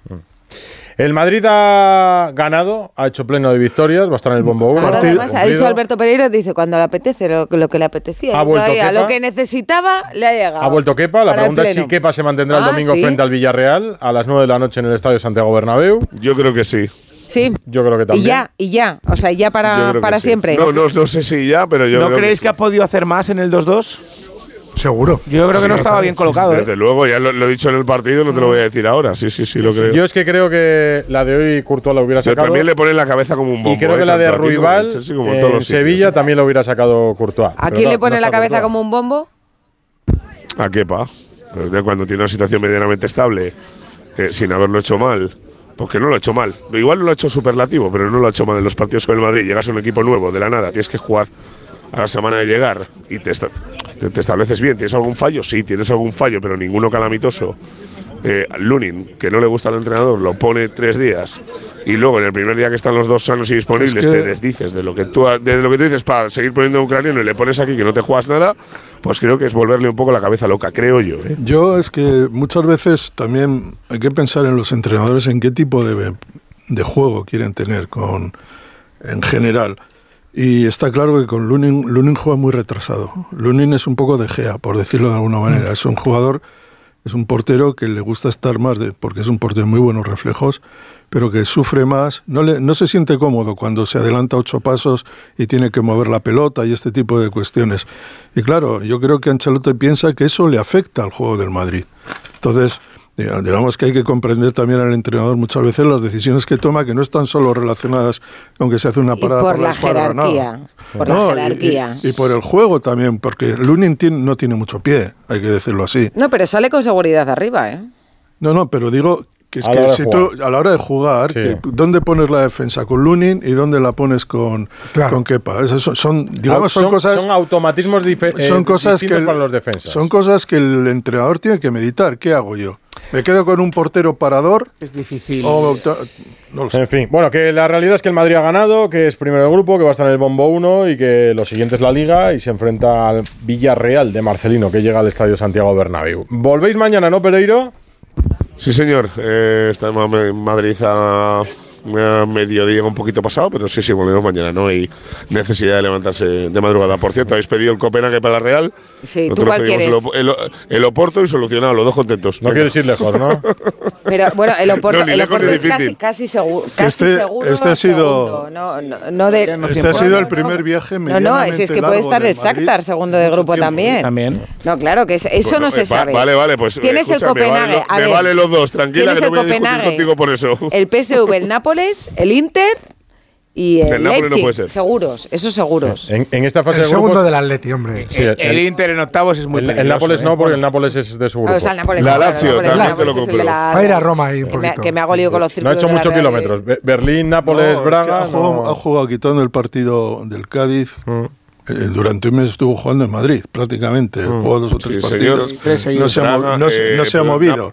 Y eso, Nápoles, y eso es bastante. El Nápoles también, el Braga también, Mm. en la Liga. Y esto, eh, los viajes sí que fastidian. Rayo Los Valencia y via- Granada, sí, lo- Santi. los, los, los viajes para el estado físico de los jugadores es, es, es complicado y en este sentido el Madrid ha tenido un buen mes de noviembre de eh, no de rivales, Viajes te- cortos. de viajes cortos o estar directamente en Madrid. Es que creo que ha jugado Tres seguidos en el tres Bernabéu. seguidos, más la. Copa Europa cinco. en agosto empezó con. Sí, pero bueno, en Europa ha jugado Tres tres fuera fuera. y tres. Lo que Siendo pasa que es visitante verdad con que. Bueno, y ahora ha ido a, San ahora- ha ido a Bar- ahora ha ido a Cerquita. Berlín con un equipo de con la clasificación obtenida y un equipo de suplentes. El digamos, hecho. Bueno, ha tenido lesiones, pero en cuanto a viajes, que eso eh, el Villarreal no sé dónde juega el mañana. Ahora mismo no no, que no tengo el calendario aquí y tal. No, el Villarreal juega en el Bernabéu. Mañana juega, el jueves el juega en domingo a las Francia. nueve. Por eso te quiero decir Unionista de Salamanca. que juega. No, no, lo que quiero.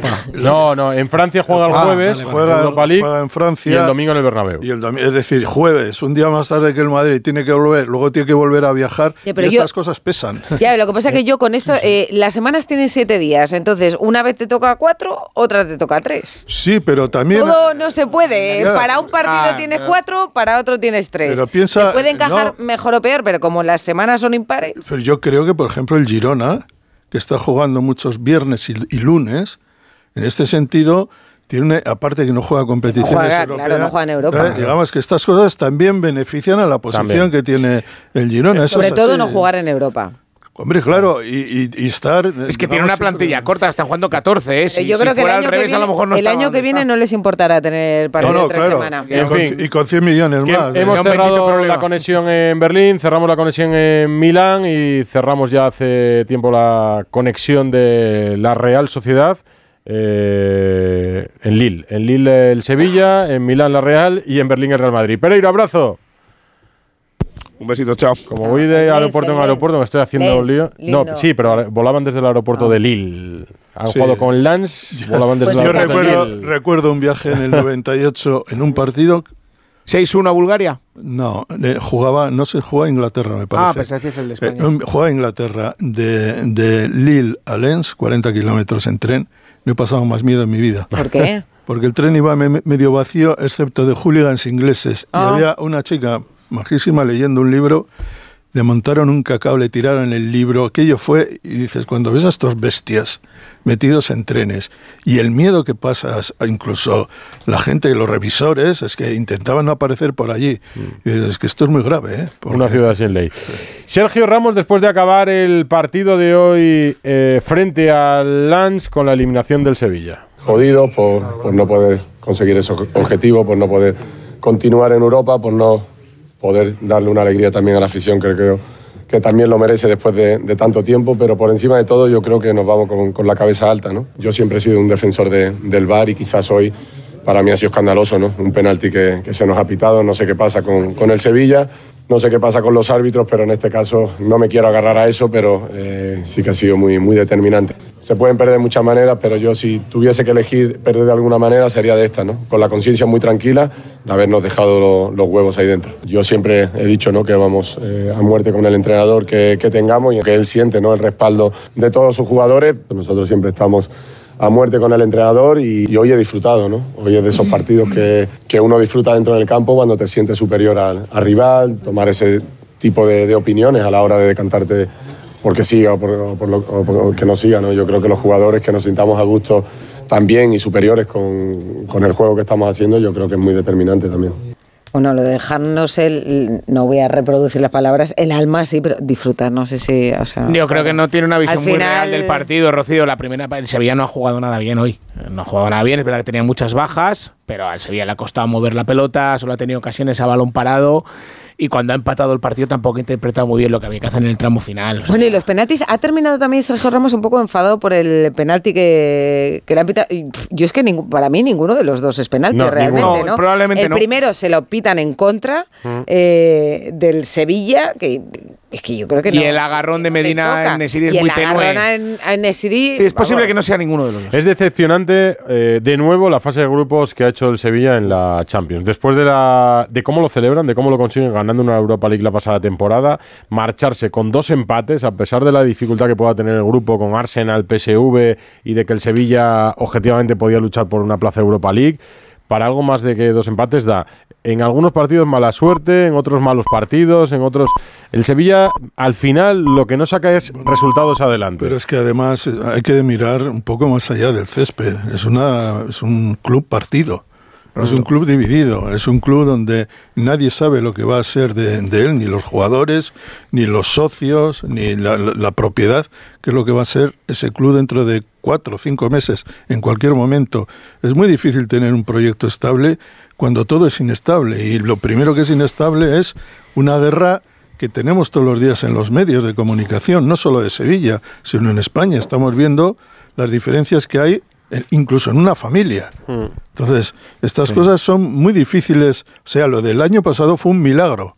Estas cosas no suelen ocurrir en el fútbol. Esto, digamos, El esa... milagro, el milagro Mendilíbar, es que yo No, no, no, digo el milagro... tengo la, la- la pedrada esta, que no sé si es pedrada, que es que el error del Sevilla este año es precisamente en un momento tan convulso como está viviendo el Sevilla, tienes al entrenador que te salva la categoría, porque te salva Y que la te hace categoría campeón el de año la Europa pasado, League. Pero te nunca- hace campeón de la Europa League y no tienes ninguna paciencia. Pero Ya, que pero la hay que, ser, hay que ser más práctico. Pero es Y ahora están empeñados en hacernos creer a todos que todo el mundo, bueno, todos los resultados están Pero equivocados con Diego Alonso y están a defendiendo a Diego Alonso como cuestión no hubieran defendido a ningún cuestión- entrenador y yo creo que es una forma de reconocer que saben que la han fastidiado. Pero No, es un, pero un no, no, no, síntoma, no. un, síntoma No. De, un síntoma de que el Sevilla Yo creo que- está partido, dividido, fraccionado y friccionado, si existiera Sí, también. esa palabra, es que incluso en los momentos de éxito estaba dividido con respecto a qué tenía que hacer con el entrenador, con Monchi, Claro. con los jugadores, Pero, con no Santi, sé qué. no nos no- así. pero no nos confundamos. El, Sevilla, el Sevilla no piensa que se ha equivocado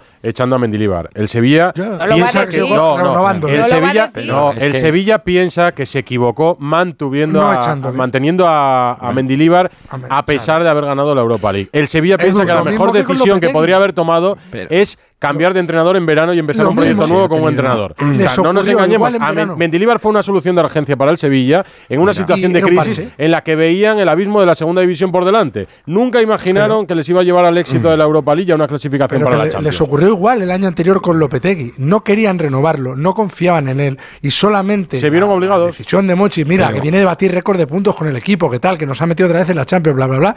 Siguieron con Lopetegui, con la nariz tapada, ¿qué pasó? Se lo tuvieron que cargar. Y con Mendilibar ha pasado lo mismo. Pero claro, porque, ¿cómo echas pero porque tú quieren que, a un tío lo que ganado quieren es tener razón. Pues luego el- lo que quieren es tener razón. El discurso No, de Diego es que no les Alonso. gusta. El Que no les gusta, pero, Rocío. pero, Pero- fíjate lo. Pero el igual están equivocados y yo creo que en su fuero interno es que, bueno, a los, a los hechos Pero, me remito, Bueno, a los hechos el- me el- remito. El, Sevilla con Mendilibar esta es temporada ni jugaba mejor, ni No, pero, pero tenía la, Ni- ni la estaba plantilla era peor. igual de en mala. las ruedas de prensa de Diego Alonso siempre está apelando a lo mismo, a la garra, al esfuerzo, al sacrificio, a- al coraje. Pero- no le he oído hablar de fútbol todavía en ninguna yo, rueda de yo prensa. creo que ¿Y a qué apelaba yo- Mendilibar? pero yo creo que yo pero creo, sabías a qué jugaba el equipo. Es que ahora no sabes a lo mismo. Pero ahora no sabes. A No, no, no. Yo no sé Sevilla. También, también es verdad, ayer nos contaba Carlos Hidalgo aquí que el Sevilla tenía 14 bajas. Sí, sí, que no, hay que decirlo. bueno, Vamos a ver, pero no, hoy, tengamos la memoria también. corta. Una de las cosas que no gustaba en Sevilla, Cayetano, era precisamente el fútbol de Mendilibar. Creían que el Sevilla estaba Sí. para otras cosas. Bueno, pero, por eso, Yo digo lo que pensaba. Edu, a mí me recuerda mucho al Valencia. Me has eh, quitado la palabra de la boca cuando. Después de haber ganado todo lo que ganó, eh, los dos finales de Champions, las dos ligas de Benítez, eh, la Liga Europa de Benítez, después ganó una copa, pero ya hubo un cisma, un enfrentamiento entre los dueños, entre los accionistas, hubo una borrachera de éxito y ya nada servía. La afición se, se volvió loca, se volvió histérica y, me acuerdo que en 2013 eh, a Emery no, lo- no lo renovaron a pesar de tres, de tres terceros puestos en la liga y lo echaron. Y, si tú le das al. Valencia, eh, Cayetano, si tú le das al Valencia ahora tres terceros puestos en la liga, renuevan al entrenador a perpetuidad. Pero, pero es verdad lo que Hombre, dice Cayetano. Y, y se- se, pitaba a Emery. Porque sabía Se poco, porque Emery, estaba Villa, porque estaba Silva, porque estaba Mata, porque estaba Joaquín. Pero, pero fijaros, el Valencia, efectivamente, lo que daría ahora el Valencia. Y luego, tres años y- seguidos para la y- Champions. Y, creo que es interesante también decir, también por parte de la prensa, que siempre te parece como que tenemos muchas ganas de echar a los entrenadores. Y he estado mirando la clasificación de hace dos temporadas del Girona, en la décima jornada, sí, yo- en la décima jornada de segunda división, último. después de haber estado disputando dos fases de ascenso y quedando eliminado de la forma más sangrante, no subió a, primera división de una forma verdaderamente dramática, trágica, en aquella eliminatoria con el Zaragoza, el Lugo y tal. Bueno, en cualquier caso, diez jornadas, el Girona con Michel tenía ocho puntos. Ocho Claro. puntos. Era antepenúltimo y estaba solo por encima del, a un punto por encima de la Morevieta y Mira. dos del Alcorcón. ¿Qué ocurrió? No lo sé. eh, yo sé que probablemente habría ganas de echar a Michel, porque estas cosas pasan y se hablaría de Michel. Pero era un club estable. Era un club- proyecto. Un club que dijo, es que nos mola este entrenador. Bueno, el otro día dijo Delfín Gelli que en el Girona, lógicamente, surgieron dudas Claro. y son esclavos de los resultados a la hora de decidir la Sin continuidad no de un técnico y que en aquellos momentos fueron duros para plantear la continuidad de Michel. Yo creo que es a lo que apelan en Sevilla. Eh, por primera vez en mucho tiempo, Víctor Horta decide la contratación de un entrenador. Su apuesta era Diego Alonso. Y yo creo que sucede, como en el Girona con Michel, como en el Celta con Benítez, que a pesar de los resultados se están agarrando a mantener Pero la decisión un club- para un proyecto a largo Pero plazo. estamos hablando de un club estable Mm.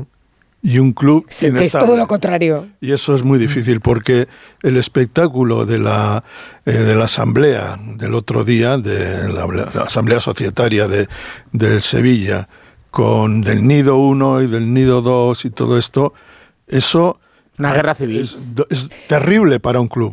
Es absolutamente devastador. Sí, pero Sí, mira, fíjate, el mejor ejemplo del Sevilla es que nada más ganar la Europa Liga, Pepe Castro le pregunta por la continuidad, porque Mendilibar tenía contrato hasta final de temporada, y ni siquiera ese día el presidente da un paso adelante No, pero si eso Ya está- veremos, y habla de un acercamiento, Pero ya si eso- veremos. pero si eso ya está veremos claro- porque no tenía claro qué querría hacer el club y su junta directiva con Mendilibar. Entonces no podía dar eh, una respuesta en el mismo momento en el que el Sevilla se clasificaba para la ¿Tú Champions. sabes, la en can- una temporada ¿sabes en la que cuánto- jugueteó sabes con la cuántos jugadores del Sevilla No, el Sevilla quiso sacar jugadores que no pudo sacar y el Sevilla sacó jugadores que Mendilíbar hubiera querido tener. Mendilíbar se expuso durante 10 días a una decisión no tomada cuando En había ganado Sevilla un título para el campe- En Sevilla. el Sevilla ahora mismo hay campeones del mundo, Mm. como Acuña, por ejemplo. Hay cantidad, sí, con el cam- campeón del mundo con la selección argentina. Hay jugadores que en ese clima, muchos de ellos estaban deseando salir del Sevilla, siguen en el Sevilla. Yo creo que en algunos casos probablemente eh, fastidiosamente, o sea, que les hubiera gustado salir de ese, de ese avispero. Y yo creo que lo que tiene que es que mm, el- en el campo está mal, en las decisiones de, digamos deportivas también, y en la parte fundamental de qué va a ser el club más todavía. Entonces, pff, Pues enseguida lo que vamos a ver es cómo está el Barça. Ahora me invito, ¿eh? Ni os mováis. Radio Estadio Noche. Rocío Martínez y Edu Vidal. En Spoticar, el líder europeo en vehículos de ocasión, cumplimos tres años de lanzamiento en España. Por eso, durante este mes te ofrecemos tres años de garantías y financias tu vehículo de ocasión. Visita uno de nuestros 200 concesionarios o reserva tu coche en spoticar.es. Financiación ofrecida por Stellantis Financial Services. Consulta condiciones en spoticar.es. Si juegas a la lotería estas navidades, no olvides asegurar tu premio en la guinda, la app de lotería que te ofrece el único seguro del mundo que te devuelve los impuestos del premio para que te lo lleves enterito. Solo para premios superiores a 40.000 euros. Juega con responsabilidad. Mayores de 18 años. Seguro ofrecido por Beco 1987. Más información en laguinda.app. Radio Estadio Noche. Rocío Martínez y Edu Pidal. Para mí, los responsables de lo del Sevilla es, un- es una acumulación de, de muchas circunstancias. Mala planificación y luego los jugadores. Y el entrenador que no tiene experiencia y los jugadores, unos son muy veteranos y otros no dan la talla.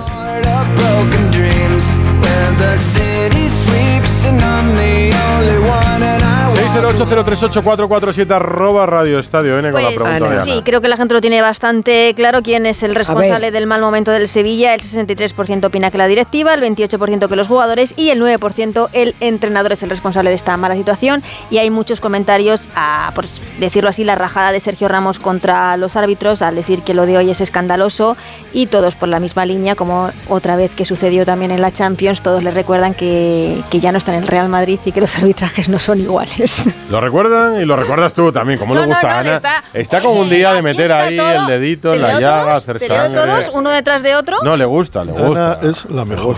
Sí, sí, Hombre, no, yo- Detrás sí, de no lo dudo. otro. Yo creo que hoy, hoy Bienvenido al mundo real, que le digan que ya no juega en el Real Madrid. Aunque sí, sí, nos Este queremos- se cree que aún está en el Real Madrid. Yo si quieres leo, ¿eh? No le, le Eh, gusta. no me ¿Ves cómo le gusta? Pero es verdad, es ¿Ves verdad le que, que el No, si primer, digo que el inventes, primer que penalti, el que le pitan en contra al Sevilla, es el primero, que marca bastante el partido. Bueno, que nos vamos a Barcelona, Alfredo Martínez, que está ahí preparado ya para contarnos. Pues hay lío también en el Barça, ¿no? Unos que iban a descansar y les Bélgica. meten en el Están avión. Amberes, ¿Y qué día no? Buenas noches desde. Amberes, San En Amberes, sí, Amberes. sí, sí. Hola, Ya, Alfredo. Ya ha llegado hasta, hasta Bélgica, buenas noches, nos hemos traído la, la mini crisis del Que has Barça, sido ¿no? tú, Gundogan, eh, Lewandowski Bueno, y Lewandowski, Araujo, pero lo tuyo Araujo. estaba previsto que fueras. Mini crisis, Sí, mini crisis, Alfredo. eh, Mini crisis, un poco más que mini crisis, ¿no?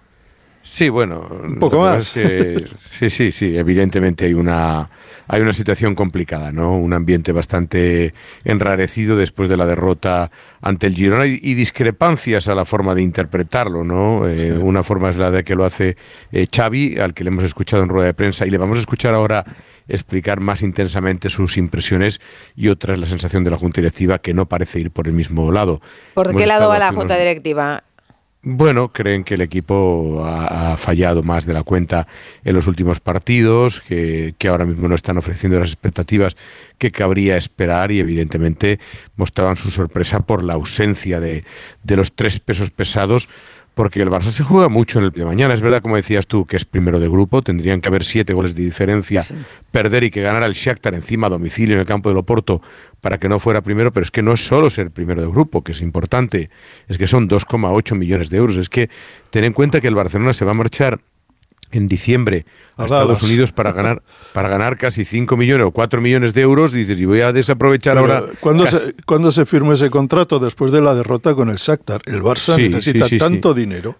Porque, Ah, vive al claro, céntimo que aquella derrota supuso 3 millones me- menos, 3 millones menos de, de euros y dijeron, pues habrá que fi- firmar un contrato para ir en cualquier momento a algún lugar donde nos paguen esa diferencia. O sea, que, que la cosa es que después de lo del Girona, Xavi ayer decide que estos tres no viajan y la directiva dice, ¿cómo que no viajan? Al avión los tres. Pues sí. Yo creo que es un Sí, mensaje mira. dirigido, eh, o sea, planeado, Alfredo.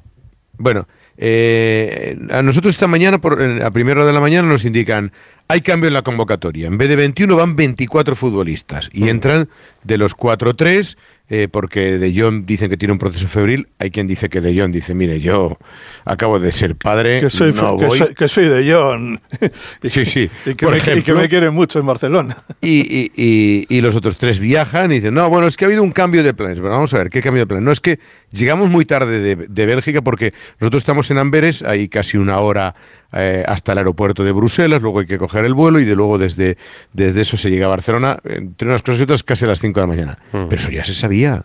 Eso se sabía antes de ayer eh, y, y esta película deja en mal lugar a Xavi, porque Xavi da la lista de convocados ayer y hoy, o ayer por la tarde, Por alguien ve la lista y dice, Sí, claro, sí, le dicen, verdad. oye, est- esta lista no es, no es la que Claro, deberías". pero, pero, Dicen, pero, Alfredo, ¿esto no es también eh, el traslado de una imagen de autoridad desde Mostrar las mano superiores dura. a Xavi para decir, no, estos Bueno. tres viajan, que hagan grupo, Pues, que el claro, domingo es jugamos que- también con el Valencia. Y mostrar mano dura con los si- futbolistas también, ¿no? Pero si eso te, claro, dice, el equipo merece ahora mismo ofrecer otra imagen. Le desautoriza a él, en parte. Claro. Claro, pero, pero, pero este es un es muy primer raro, la verdad. La verdad que es muy si- raro. si a ti te imponen Ahí de la convocatoria, el siguiente paso a lo mejor es decir, oye, Pues- ¿y por qué este partido juega Pepe y no José? ¿O por qué juega yo lo Antonio que no...? creo, la sensación que tengo es que la directiva del Barça estaba esperando que Xavi comprendiera cuál era el significado de la derrota del Girona el otro día y que ser un entrenador interpreta bien. y que ser un entrenador no solo es poner a los jugadores y tal, que eh, en un momento como este, incluso económicamente, después de la derrota con el Girona, esa es la interpretación que yo creo que hace la directiva. No hagas esta convocatoria. Ya, pero es que- pero un entrenador, eh, un entrenador eh, tiene en cuenta Claro esos baremos económicos. Totalmente. mi no, no, interpre- perdona. tenerlo. Debe es tenerlo. Lo primero que tiene Sí. que tener. La interpretación, Santi, y lo es- hacen. Es, que la porta... Bueno, ya ves que no, que Xavi de entrada parece que no, lo había hecho, pero ¿no? Rocío, el año pasado, hace dos años, el Barcelona al acabar la temporada se fue a Australia. Fíjate tú lo que es Australia. Sí, pero que esa decisión no la toma Xavi, claro. No, Otra no, cosa pero es no, que no, él no, pero tenga no. que Déjame acatar. terminar. Pero la si me dejas terminar, si me dejas terminar, entenderás por qué te cuento esta anécdota. Eh, iban a Australia y entonces cobraban 5 o 6 millones de euros y de repente llega un jugador que ya no está en el banqui, en el vestuario que se llama Jordi Alba y dijo, "Mister, yo no quiero ir a Australia, no sé qué, no sé cuántos." Y Xavi, que era el entrenador, le dijo, "¿Tú quieres cobrar tu sueldo a final de año?" Muy bien dicho. ¿Tú quieres cobrar la ficha que cobras? Pues hay que ir a Australia Claro. porque se gana X dinero. Ese era Xavi, por eso te digo y te ponía este ejemplo. Pero te voy a poner, vamos a escuchar para que, para que veáis que no La es lo que yo digo, sino la explicación que ha dado. Hay dos preguntas. En la primera, da la versión oficial que nos había dado nosotros el club por la mañana cuando llegamos al hotel de concentración. Y en la segunda, creo que se intuye todo cuando ya el compañero de televisión le dice, oye, pero eh, realmente, ¿quién toma la decisión? Escuchad. No, el tema ha sido la- el itinerario, al hecho de dormir aquí y de entrenar con el grupo para no estar tantos días, por lo menos los disponibles, estar con el grupo. Hemos consensuado eh, con el equipo esto, eh, los jugadores muchos han preferido incluso viajar y, para hacer piña también. Así estamos juntos, eh, charlas, vídeos, partido, creo que es bueno, es bueno, el equipo está unido y más que nunca esto es positivo. O sea, es buena reacción ya desde, desde, un principio que la gente esté implicada. O sea, es bueno, sí, sí. Debido a esto, porque al final hacemos otra noche aquí también. Pero, o sea, que, que es como van a estar más tiempo allí, pero van a entrenar allí después del partido. Tendría, tendría que haber estado empalmado una segunda pregunta que Sí. había pedido yo que la pusieran, en la que le preguntan y él dice, está consensuado, está consensuado entre el presidente, Deco, vamos todos a una, pero balbucea, no sé por qué no lo han empalmado, pero se le entiende todo claramente. Cuando él dice eso, es evidente que no ha sido el único que ha tomado esta decisión. Sí, se, ha colado. Lo que yo decía, eh, Alfredo, lo entendemos también con la, con la explicación de la respuesta que ha dado en la tele. Eh, cuando habla de consenso, de la decisión que toman en plural, para mí queda claro que lo que pretende Joan Laporta con esta estrategia de comunicación completamente planificada, que es el lunes comunicaros que no viajan y el martes añadir a la convocatoria tres futbolistas que no iban a estar en esa lista para esa imagen de grupo, para mí lo que deja claro es que la autoridad en el Barça, la única, es Joan Es el Laporta. presidente. Y Joan Laporta es el que manda por Deco, encima. Y, bueno, y Deco. bueno, quiero decir que la junta directiva es donde se toman las decisiones. Mira, y que el Edu, entrenador del Barça tomará las decisiones del 11, empleado. pero es un empleado. Hombre, con Laporta Sí, es todo es un muy empleado presidencialista, Que tiene que cumplir así. las órdenes del presidente o de sus dirigentes. escúchame, yo cuando, Esto es planificado por parte de Laporta. cuando, le, no veo jugar, cuando le veo jugar a Bellingham todos los partidos, todos los minutos, también veo que el Madrid quiere que Bellingham sea... No lo tengo tan claro. Yo estoy convencido que no el club... tengo tan claro que el club quiera que hoy Bellingham juegue Bueno, 93 yo- minutos. no yo- lo tengo claro, no lo, no, no yo, lo sé. yo pero no creo lo que la presencia, o sea, el, el hecho de que se perciba que un superjugador como Bellingham está en el Real Madrid, que cale, digamos, en Mm. el imaginario del fútbol, que venda camisetas en Berlín. Gracias, al Ma- gracias para el Madrid que no ha pasado, pero si Bueno. Bellingham cae lesionado hoy en el minuto 86 Que- que- del Unión También, Berlín Real Madrid. también es verdad que, que yo creo que si Bellingham marca hoy, a lo mejor se hubiera sentado, ¿no? Que yo creo que. Pero, Pero- no, pero porque seguramente el propio futbolista está disfrutando tanto No, ese pero- momento no, que dices, no le pero quites. no, no, Pero no lo no lo eso- a Bellingham. No, no, sí, Digo, lo, por que te quiero es que muchas veces los clubes quieren cosas de sus jugadores que son necesarias para el club. Y eso es así. autorizas tan públicamente No al olvidéis- mira, es, es que, que- una cosa, una es cosa que- es que tú le digas a Xavi, oye Xavi, mira, necesitamos los 2,8 millones, Pero, o sea que mira, llévate un equipo no- por lo menos no que los tengas en el banquillo. no olvidéis una por, cosa, si, el por si poder- se pone, por si se pone la cosa mal, Edu. una cosa es que lo hagas así internamente Y son- y otra cosa es que le desautorices públicamente para efectivamente, como dice Edu, que aquí quede claro que aquí mando yo. Pero es que yo no tengo ninguna duda de que Laporta tiene esto planificado. A Laporta se le pueden criticar muchas cosas, pero Laporta es un genio del mensaje eh, y de la ver, comunicación. eso está- es un genio. pero eso es Lo una- ha demostrado es- en sus dos sí, etapas y pero hay- especialmente hay- en esta última. yo no estoy de acuerdo en Controla una- el mensaje, controla el debate, Vale, controla mira, el discurso va- vamos a y ver. minimiza la crítica. No le Segurola. des cua- pues no le des coartadas. Se las doy porque las hay. No, no, no les des O sea, lo que no tiene que hacer Xavi en este caso es dar una coartada al presidente para que ejerza de presidente. Porque después del, part- del partido con el Girona, el, el clima que se vivía en Barcelona. Y Xavi tiene que saberlo. Y Xavi tiene que saberlo. Entonces, no puede. Eso ha sido un, para mí un error, un error de ingenuidad brutal de O- Xavi. o un acierto de Laporta. Te cortaba Cayetano. Es que Xavi, Xavi No, ahí- que el- el- fijaos, Xavi tiene No que medir que después de lo que pasa por perder ante el Girona, él que ha vivido crisis de esas como jugador, más de dos y más de tres, aunque la prioridad médica y estrictamente deportiva sea que descanse Gundogan, Pepito y el otro, con No la que se conviene. puede liar, tú te los llevas. Es que te los tienes que llevar. Eso, eso es lo que yo, Yo creo, creo que, que- que Bueno, Xavi, que no- Xavi no- a lo mejor está un poco superado. Yo, Yo- se lo veo como yo- yo entrenador creo- en decisiones tácticas y en este tipo de situaciones no tan específicas. Yo ahí no entro, pero esta decisión. lo parece. Espera, que entre la, la voz y está Cayetano Sí, intentando meterse ahí. Di. No, el poder de, de un entrenador, y en este caso de Xavi, depende de- del éxito que tenga. Y en estos momentos está eh, en una situación de máxima debilidad en la que no se cree ni lo que dice. Las declaraciones que, que hemos escuchado ahora sonaban a falsas. O sea, él no está creyéndose en lo que está diciendo.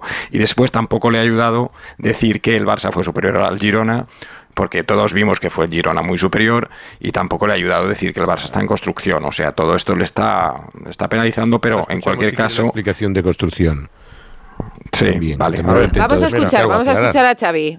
Cuando digo en construcción, digo pues que tenemos que mejorar cosas. Y estamos en construcción porque veníamos dos años de, de competir en Europa League. Ahora estamos compitiendo en, en Champions, ya estamos clasificados para, para octavos de final. En, en la misma construcción lo que tenemos que hacer es ganar. Pero si no hubiéramos ganado una liga y una supercopa, igual ya no estaría aquí de entrenador. O sea, con la máxima exigencia, ¿no? Pero seguimos en construcción.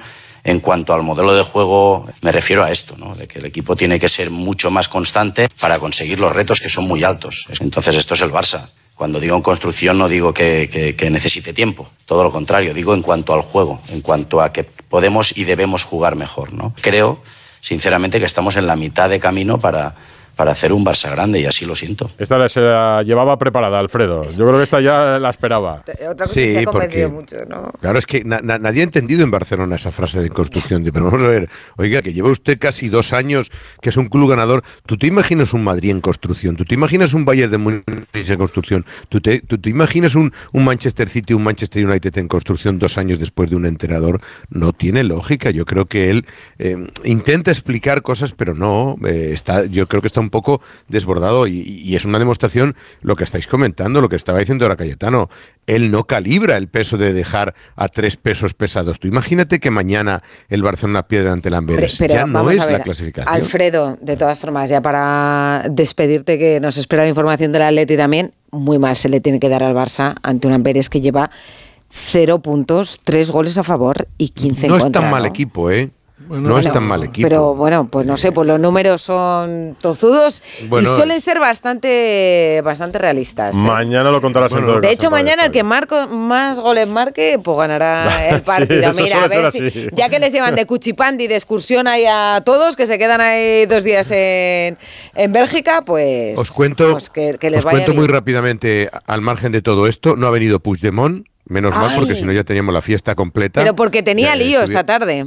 En el Sí, Parlamento, sí, bueno, que tenía, tenía- cosas que hacer en el Pero Parlamento estaba Europeo. invitado por el alcalde de Amberes. Hemos estado invitados hoy a una promoción de Girona. Curioso, precisamente aquí en, en Barcelona, en eh, Amberes, la promoción ha estado la Porta. La puerta promocionando el turismo de precisamente el equipo que le Girona. ha metido cuatro goles a dos, ¿no? Y hay que destacar que mañana se va a llenar el estadio con 16.000 espectadores, 1.000 seguidores del, del Barcelona y que también estaremos pendientes del futuro de Araujo. Ojo a los cantos de Siena del Bayern de Múnich que aprieta y mucho, pero el Barcelona no tiene intención. Pero Otra vez el Bayern de. Múnich. El Bayern de Múnich se gastó 80 millones en Upamecano.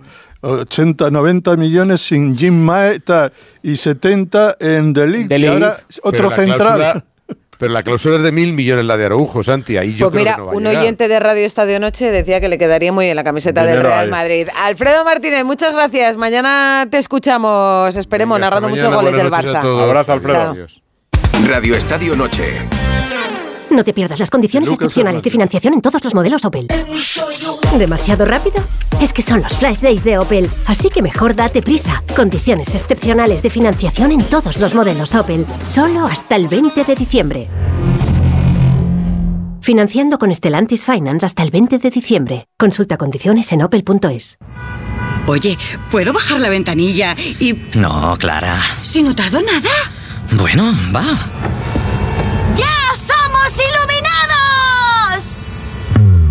Cuando te haces iluminado y empiezas a ahorrar en carburante, en tus facturas de luz y gas, cuando ahorras comprando tus marcas favoritas con Wilet y en tus recargas eléctricas, te apetece contarlo. ¿Y tú? ¿A qué esperas para hacerte iluminado? Contrata la luz con Repsol en el 950 52 50 y empieza a ahorrar. Nadie se ha ido de aquí sin encontrar su deseo. ¿Te has enterado? Hay un lugar mágico en el que los deseos de todo el mundo se cumplen. Solo tienes que visitar el corte inglés y descubrir cuál es el tuyo de verdad. Esta Navidad descubre qué deseas en la planta dos y medio del Corte Inglés, donde vive la magia de la Navidad. ¿Notas pitidos al dormir? Duerme sin ruidos con Sonofin Noche. Sonofin Noche con Jingo Biloba que contribuye a una buena audición y melatonina para conciliar el sueño. Sonofin Noche de Pharma OTC.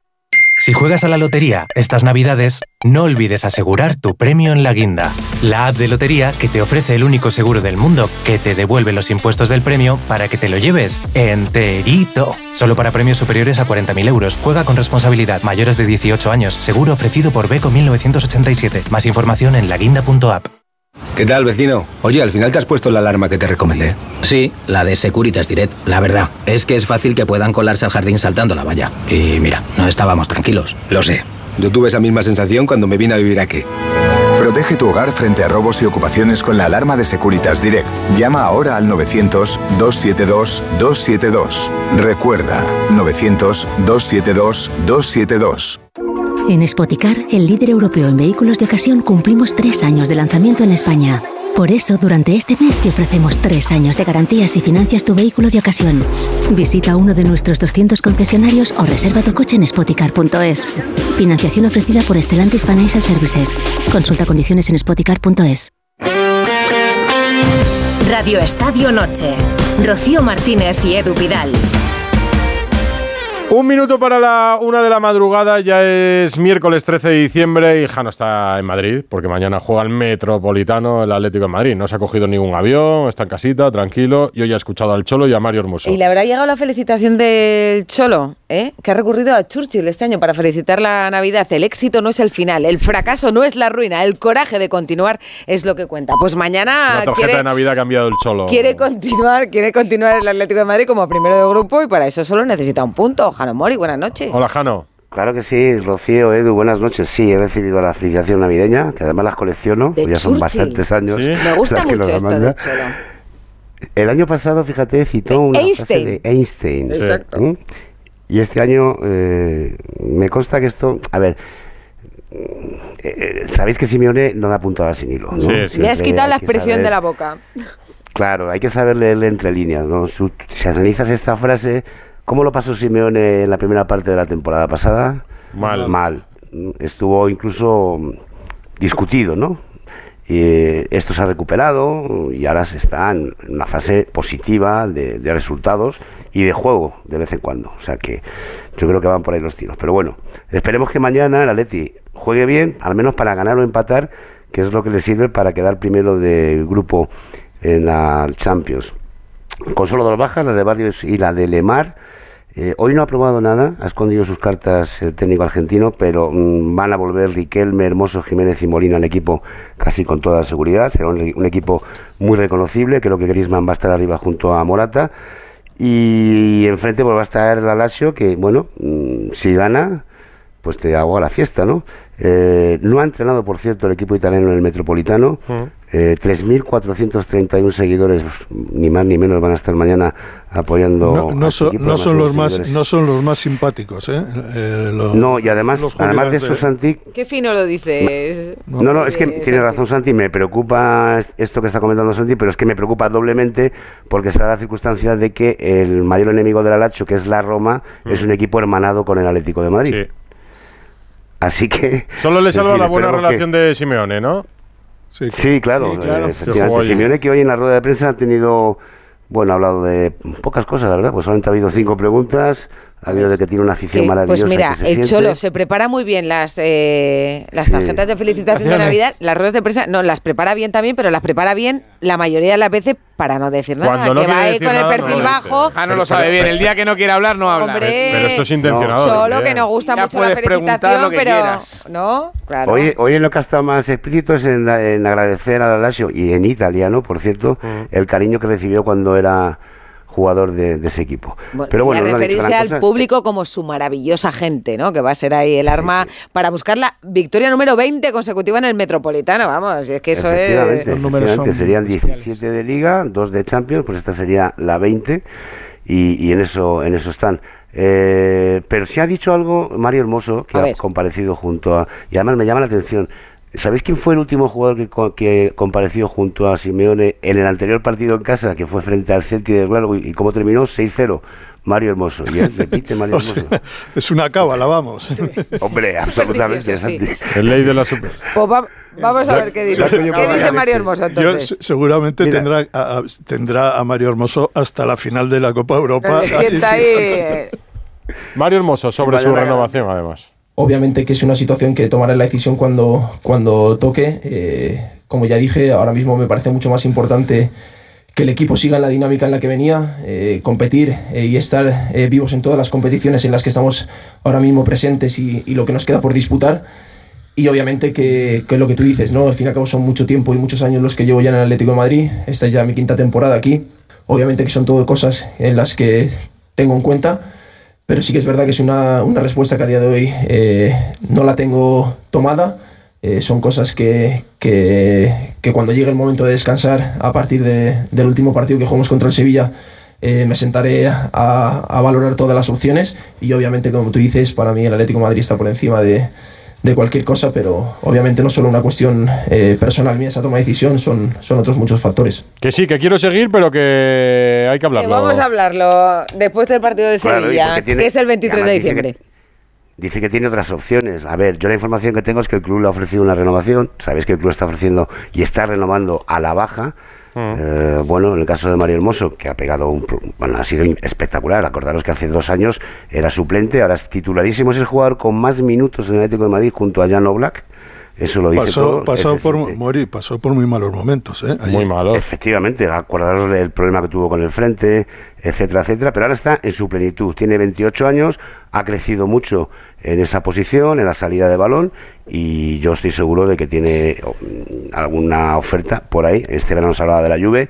Bueno, vamos a esperar a ver el día 23 qué es lo que pasa y si al final acaban entendiéndose el club y el jugador. Al Atleti le presentarán las ofertas para que diga, mirad lo que tengo, mínimo, mínimo, mínimo, a esto para Mira, poder ser. mañana marcas un golito al Alacho y mucho mejor A para las negociar. ocho y media Radio Estadio, porque a las nueve juega el Barça en Amberes y el Atlético de Madrid en el Metropolitano frente al Alacho. Abrazo, Jano. Chao. Otro para todos, hasta Y luego. abrazo a Alberto López Frau, Cayetano Ross, Látigo Serrano y Santi Segurola. Vamos a hablar de la Copa del Rey con los modestos. ¿Os gusta la lotería? ¿Os Yo gusta jugar a la lotería? La del Pues a 22 la de diciembre, Arandina y al, a la Yo Arandina creo y al- que uno de los partidos, eh, yo recuerdo una eliminación del Atleti, le eliminó el Eibar con Pachi Ferreira, que estaba de segundo, y no sé si era. men- No, era Garitano, el entrenador Eibar. Gaisca Garitano, ¿no? Sí. Y vuelve a haber un Eibar Athletic, ¿eh? Cuidado. Sí, señor. Ahora la a Arandina y al Barbastro le han tocado el gordo hoy en las rozas. Radio Estadio Noche. ¿Te preocupa el trabajo? Tranquilo, toma Ansiomet. Ansiomet con triptófano y asuaganda te ayuda en periodos de tensión en el trabajo. Venga, que tú puedes. Ansiomet de Pharma OTC. Con inmensas dehesas, una deliciosa gastronomía y un gran patrimonio cultural y artístico, la comarca de Olivenza es uno de los territorios más atractivos de la provincia de Badajoz. Y gracias al Plan de Sostenibilidad Turística para la comarca de Olivenza, los municipios que la integran podrán afrontar los retos necesarios para construir un próspero futuro. En Olivenza estará este sábado el programa Gente Viajera, que será en directo desde el convento de San Juan de Dios, con el patrocinio de la Diputación de Badajoz. Este sábado, a partir de las 12 del mediodía, Gente Viajera desde Olivenza, con Carlas Lamelo. Te mereces esta radio. Onda Cero, tu radio.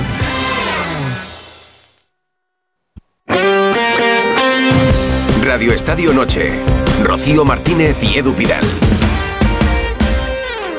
Sorteo de Copa esta mañana. Estábamos pendientes de 16 emparejamientos, Rocío, pero sobre todo de dos premios gordos. Dos premios gordos porque Sí. eran los que se pedían todos los equipos en la Copa del Rey. Pues la Arandina y el Barbastro, los dos equipos de Segunda Federación. Y vamos a empezar por mi tierra, ¿eh? Por Burgos, ya lo sabía yo esto. A Aranda de Duero le ha tocado el Real Madrid. ¿Y cómo está Aranda? Bueno, que no te lo voy a contar yo. Que es que estamos con el héroe, con el héroe del partido del Cádiz, con Jorge González Pesca. Buenas noches. Hola, Jorge. ¿Qué tal? Buenas noches. Hola, Pesca. Bueno, claro, Pesca marcó el gol, la federación le dijo, pues vienes tú a sacar la bola. Y fue Pesca quien sacó la bola hoy en el sorteo. Y estarás encantado. ¿Tú eres del Madrid? Desde pequeño. Desde, pequeñito, ¿no? Desde chiquitito. De hecho, de hecho, bueno, eh, mira, cuando me ha entrevistado, cuando me ha entrevistado Real Madrid Televisión, eh, me he quedado con ganas de decírselo, pero bueno, yo de pequeño eh, tuve la suerte de hacer, de ir a hacer las pruebas al, Ah. al Real Madrid y a- en la antigua sede deportiva y bueno, eh, yo creo que esa fue también una experiencia bastante bonita. No te cortes, que te meten en un spot de Real Madrid Televisión toda la semana Ya antes se- del partido. Ya se lo vamos a contar, se lo vamos a, se lo vamos a ¿Les has visto hoy en la Champions? Sí, sí, sí, sí, sí. Hoy les he visto eh, un poco unas pinceladas mientras venía de Madrid, le iba escuchando por, por la radio, pero luego ya eh, cuando llego a casa no he puesto Escucha, porque bueno. si no, no eh, pasa que- nada. Quiero decir, Luis Enrique hacía un stream eh, durante los partidos de sus rivales y luego los veía repetidos. O sea que verlo lo vas a ver igualmente. Si no lo ves en directo, Sí, no sí, pasa sí. nada, pesca. Ya te digo que ahora, ahora seguramente me lo me lo vea porque hay que empezar ya a analizar a- al Madrid para ver cuáles son sus debilidades. Eh, oye, eh, nos han contado que te llaman Pellingham. Con Así P. es. ¿Por qué? Con P, con P.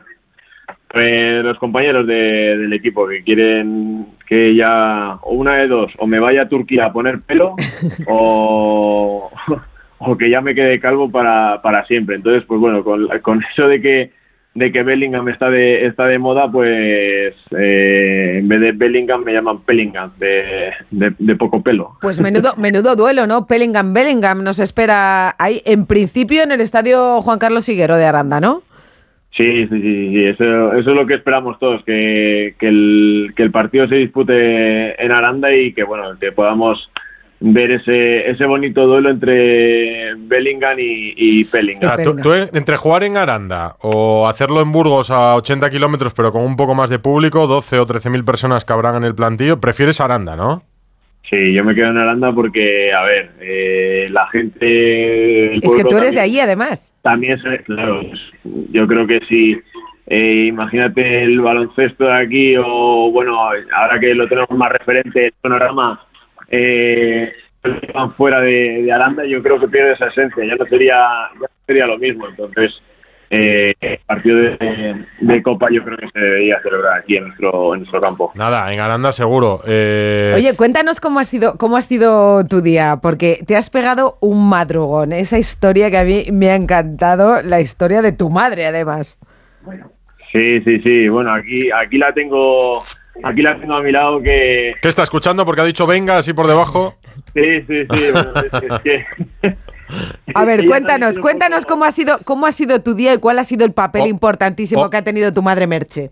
Bueno, mi madre, mi madre ha tenido el papel importante de llevarme a- al sorteo porque si no, de- de- despierto que llevo desde las cuatro y media de la mañana, yo creo que hubiera sido un poco un poco difícil el, el mantenerme despierto en el trayecto desde, desde Aranda a Madrid a Las Rozas. ¿Y por qué te has levantado tan pronto? Bueno, me llevan eh, mis padres más de 40 años eh, en unas pescaderías de Aranda de Duero que, que, bueno, ahora estoy cogiéndole yo un poco el relevo y, y estando a un lado a ellos. ¿Está Merche escuchándonos? Pesca. Está aquí, está aquí, está aquí, sí, está aquí al lado. Hola Merche, buenas. Hola, buenas noches.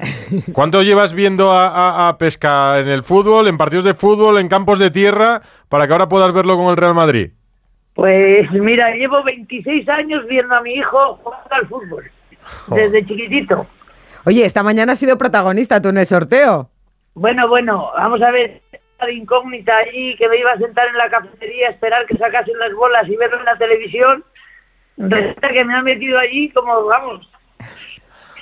Como la madre, de la, digo, la del el artista.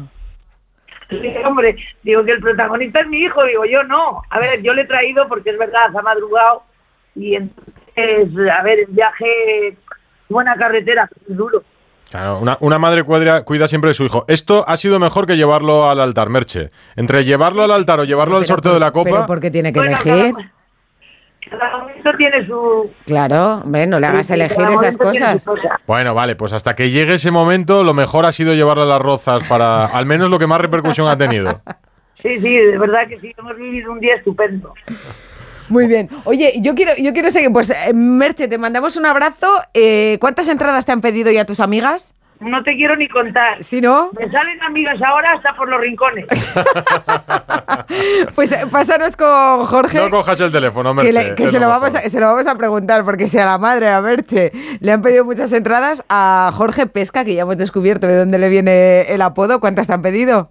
Pues eh, ahora sí que es verdad que te salen amigos hasta debajo de las piedras y, y bueno, esto es una fiesta y, y en las fiestas todo el mundo se suele apuntar, pero bueno, esto esto era normal y, y, bueno, cuando el club saque, la- saque las, las entradas, pues hombre, eh, los más avispados y los más pues eh, podrán disfrutar de ese encuentro. Rocío quiere una. Eh, apúntate a la lista, por si te falla alguno. Ya la, ya la mandaré el correo de Jorge Pesca arroba info entradas. Muy bien. Información de servicio. ¿Sabes lo que me ha gustado mucho también? Que tus compañeros han visto el sorteo en una residencia de mayores. Y estaba allí, bueno, he visto un señor que estaba con la bufanda de la arandina que se ha levantado ahí enloquecido como todo el equipo. Sí, eso, eso ha sido muy bonito. De hecho, hasta viral. Creo que ese vídeo creo que está rondando por, por todos los grupos de, de España, porque sobre todo por la repercusión que tiene el Real Madrid. Así que yo creo que para ese anciano que está allí eh, en la residencia viviendo, pues yo creo que se que habrá sido un, gran y un bonito día en el que ha visto que el, que el Real Madrid va, va a visitar su, su pueblo. Pues Que vais a celebrarlo el sorteo con una comida, pero, pero no va a ser de lechazo. Hombre, yo a mí me tocará llevar algo de marisco seguramente, pero... Ya, Marisco, Pero bueno. algún jamón que te trajeras de Guijuelo de la temporada que estuviste allí, pues eh, te, sí, te va a tocar sacar la mesa de Navidad, el aperitivo, pesca. Ya te digo, así. sí, porque seguramente si tengo que perder a alguno de los de mi equipo, eh, vamos mal. Nada, y luego le pides la camiseta a Bellingham y lo tienes hecho. Ya, si marcas un gol y pasáis a octavos, entonces ya fiesta grande en Aranda, más que el sonorama. Entonces ya, ya ¿para qué quiero más? Pues nada, descansa, pesca, que ha sido veremos largo si el llueve, veremos si llueve en Aranda el día 6 de enero a las 9 y media de Y la si noche. llueve, que llueva. Eso es. Y si llueve a, a jugar, que son, es un partido de 11 contra 11 y, a- y antes jugábamos en tierra y no pasaba nada. Ahí está. Un abrazo, pesca. Un abrazo. Muchas gracias, un abrazo a vosotros. Chao. Adiós. Hasta mañana. Adiós, Merche. Adiós, Merche. Pues ahí está, la alegría de la Arandina. Hoy en el sorteo de Copa esta mañana en Las Rozas. Rocío, que la segunda bola, Ay, la segunda, el segundo premio gordo, esto es como ¿A el 22 de diciembre. ¿A dónde se ha ido a parar el gordo? ¿A Huesca? Para el a Barbastro. Barbastro. Sí, señor. El presidente es Rafa Torres. Hola, Rafa, buenas noches. Hola, buenas noches. Bueno, ¿Qué a- tal? a, ti te dicen, saca una bola que sea Madrid o Barça y yo creo que hubieras firmado en cualquiera de los casos. Bueno, tengo que reconocer una cosa, que yo soy colchonero, soy del Atlético de Madrid Ah. y me hubiera, me hubiera encantado ver a- al Atlético de Madrid en el Municipal Anda. de Deporte de Barbastro. Pero te hubiera fastidiado eliminarlo también, ¿no? Bueno, eso es mucho decir, pero bueno, sí que es verdad que hubiera ido un poco con el corazón partido, aunque en este caso hubiera sido del Barbastro 100%, Claro. eso, Pues nada. eso seguro. Pues seguro. tenéis que eliminar al Barça para que os toque luego el Atlético. Bueno, es una posibilidad, sí, claro. bueno, muy y, bien. y si sí, no te queda y si no te queda otra opción, siempre te queda la opción del Atlético para celebrar la Copa. Bueno, la verdad es que ha sido, vamos, como decís, un premio gordo, una ilusión tremenda. Barbastro está que se sale, no se puede ir por la calle, eh, se está viviendo el partido intensamente ya desde la eliminación de, de la siguiente eh, contra el anterior contra la Almería y ahora, bueno, con este premio gordo de que el Barça venga a Barbastro, pues bueno, es un sueño hecho realidad y la gente de Barbastro está súper, súper ilusionada para, para ver este partido en Barbastro. Oye, le preguntábamos a la gente de la Arandina, los del Somontano van a jugar también en su estadio, ¿no? Sí, sí, nosotros lo dijimos al principio, somos de Barbastro por Barbastro y para Barbastro y esta fiesta del fútbol que tiene que hacer el Municipal de los Deportes. Que habrá más gente, que habrá menos. Intentaremos poner gradas supletorias para llegar a unas 6.000 personas. 6.000. 6.000, eh, ahora caben 3.000, que son los que estuvieron el día de Almería, vamos a intentar poner 6.000. Sé que mucha gente se quedará fuera porque la aluvión de peticiones de entradas... ¿Cómo va eso? ¿Cómo, ¿Eso cómo Bueno. lo llevas? Eso va a ser lo más complicado para ti, ya lo sabes, ¿no? Eso es, eso es horroroso y la verdad es que encima llego a casa y mi hija me dice, papá, que me han metido, me han pedido 40 entradas, mi mujer, que me han pedido 20 entradas. Es decir, bueno, no vamos a poder contentar a todos, estoy convencido, pero bueno, intentaremos llegar al máximo de gente posible y que, y que puedan disfrutar de, de este espectáculo que a lo mejor es irrepetible en Barbastro. Hay algunas amistades igual las pierdes por el camino, ¿eh? Yo creo que tiene que haber un sorteo o algo, ¿eh? Hemos encontrado muchas hoy, ¿eh? que, que creíamos desaparecidas. Claro, muchas. Delega en el vicepresidente, Rafa, delega, delega, no te responsabilices de lo del reparto de las entradas. Eso habrá que hacer, eso habrá que hacer. ¿Y los jugadores cómo están? Buah, ese- son unos chavales magníficos. Eh, tenemos un grupo humano que vale muchísimo y al final están súper contentos. Ya lo estaban con el Almería a jugar con primera división, ahora con el Barça, pues ni os cuento, ¿no? Es, es una maravilla. Los chavales, bueno, están súper ilusionados, pero sí que es verdad que tenemos un entrenador que es muy psicólogo y, y- y se ha acabado ya la Copa del Rey, porque el domingo, el sábado jugamos contra el Real Sociedad y hay que jugar Liga. Entonces, nosotros queremos mantener la categoría en segunda red, queremos pelear, es nuestro objetivo y mañana ya no hay Copa del Rey. Hasta que pase ya el periodo de vacaciones, ya volveremos a hablar de Copa Rey. Ahora hay que centrarse en la Liga y, y ganar el partido de Real Sociedad si es posible. Ay, que ¿Ya les ha jugaste? metido ya en vereda hoy. Bueno, ¿tú eras presidente cuando Guardiola jugó en Barbastro? No, no, no, yo llevo tres años de, de presidente, pero bueno, recuerdo perfectamente ese partido porque soy socio del Barbastro de los 15 años y recuerdo que, que hasta ahora tenía el récord de asistencia en, un- el Municipal de los Deportes cuando vino el Barça B de Guardiola, jugamos un playoff de ascenso y bueno, los dos últimos partidos que jugamos aquí, jugamos en el Mini Stadi, pues el Barça consiguió el ascenso, nosotros perdimos y, y a partir de ahí Barça fue eh, Guardiola se hizo cargo del primer equipo y fue cuando consiguió los seis títulos y todo el renombre que, tenía. Podemos decir que, que Guardiola eh, que, que Guardiola apareció para el gran público en los banquillos de Barbastro. Barbastro, mira. Sí, sí, es así, es así. Además es que yo siempre a todo el mundo se lo he comentado que fue una persona encantadora, se hizo fotos con todo el mundo, eh, dialogó con todo el mundo. Bueno, estaba en el palco, estaba Luis Enrique, que era el que luego se iba a hacer cargo de, del Barça B. Bueno, pues la verdad es que lo recuerdo perfectamente aquel partido porque porque había muchos jugadores que hoy son jugadores de renombre en el fútbol o han sido jugadores de renombre en el fútbol Estaría. Busquets, ¿no? Por ejemplo. Sí, estaba Busquets, Pedrito, bueno, eh, sí, había varios que, que, que, que luego saltaron al primer equipo del Barça. Pues nada, presidente, que, que haya, Presidente del que haya suerte, porque además, como les dé por ganar, eh, montan una crisis en Can Barça que entonces ya sí que pasan a la historia. Bueno, eso sí que es verdad, vamos, vamos a jugar con mucha humildad, sabemos que es un gran equipo, uno de los equipos punteros en Europa, pero se lo he dicho ya al representante del Barcelona que nosotros saldremos a competir, a disputar. Que no se crean, ¿eh? No, no, no, que no se lo claro, crean. Y sobre no todo, el ejemplo más claro es Frankie, nuestro defensa, el que metió el gol a la Almería, que tenía seis grapas eh, que se había hecho en la jugada anterior en la frente y cabeceó fuerte y metió el gol. O sea, que, que los jugadores van a salir con muchas ganas, mucha ilusión y que no lo van a tener fácil, no lo van a tener fácil. Ahí está. Presidente, Muy suerte y un abrazo. Un abrazo, Barbastro. Muchísimas gracias a vosotros. Un abrazo muy El grande. Barbastro y la Arandina, pero ha habido más emparejamientos, Bustillo, esta mañana en Las Rozas. Venga, el bombo, el bombo, Busti. Ahora sí, vamos con las fechas y horarios. Sábado 6, es decir, Día de Reyes, 4 de la tarde Lugo Atlético de Madrid, a las 5 el Español con el Getafe, a las 6 el Elche Girona, la Sociedad Deportiva Huesca Rayo Becano a las 7, a las 8 Deportivo Alavés Real Betis. Y a las 9 y media Arandina Real Madrid. Ahí espero estar.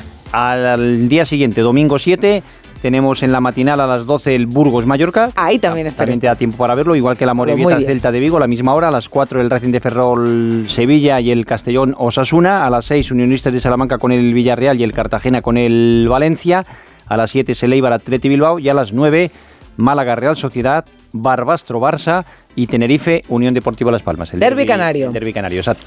Y más resultados de la jornada, la Youth League, Unión Berlín 0, Real Madrid 2, los dos goles de Iker Bravo y por cierto, se ha batido el récord de espectadores en un partido de la fase de grupos de la Youth League. ¿Cuánta gente ha ido? 20.700. Madre mía. Sí, récord de asistencia.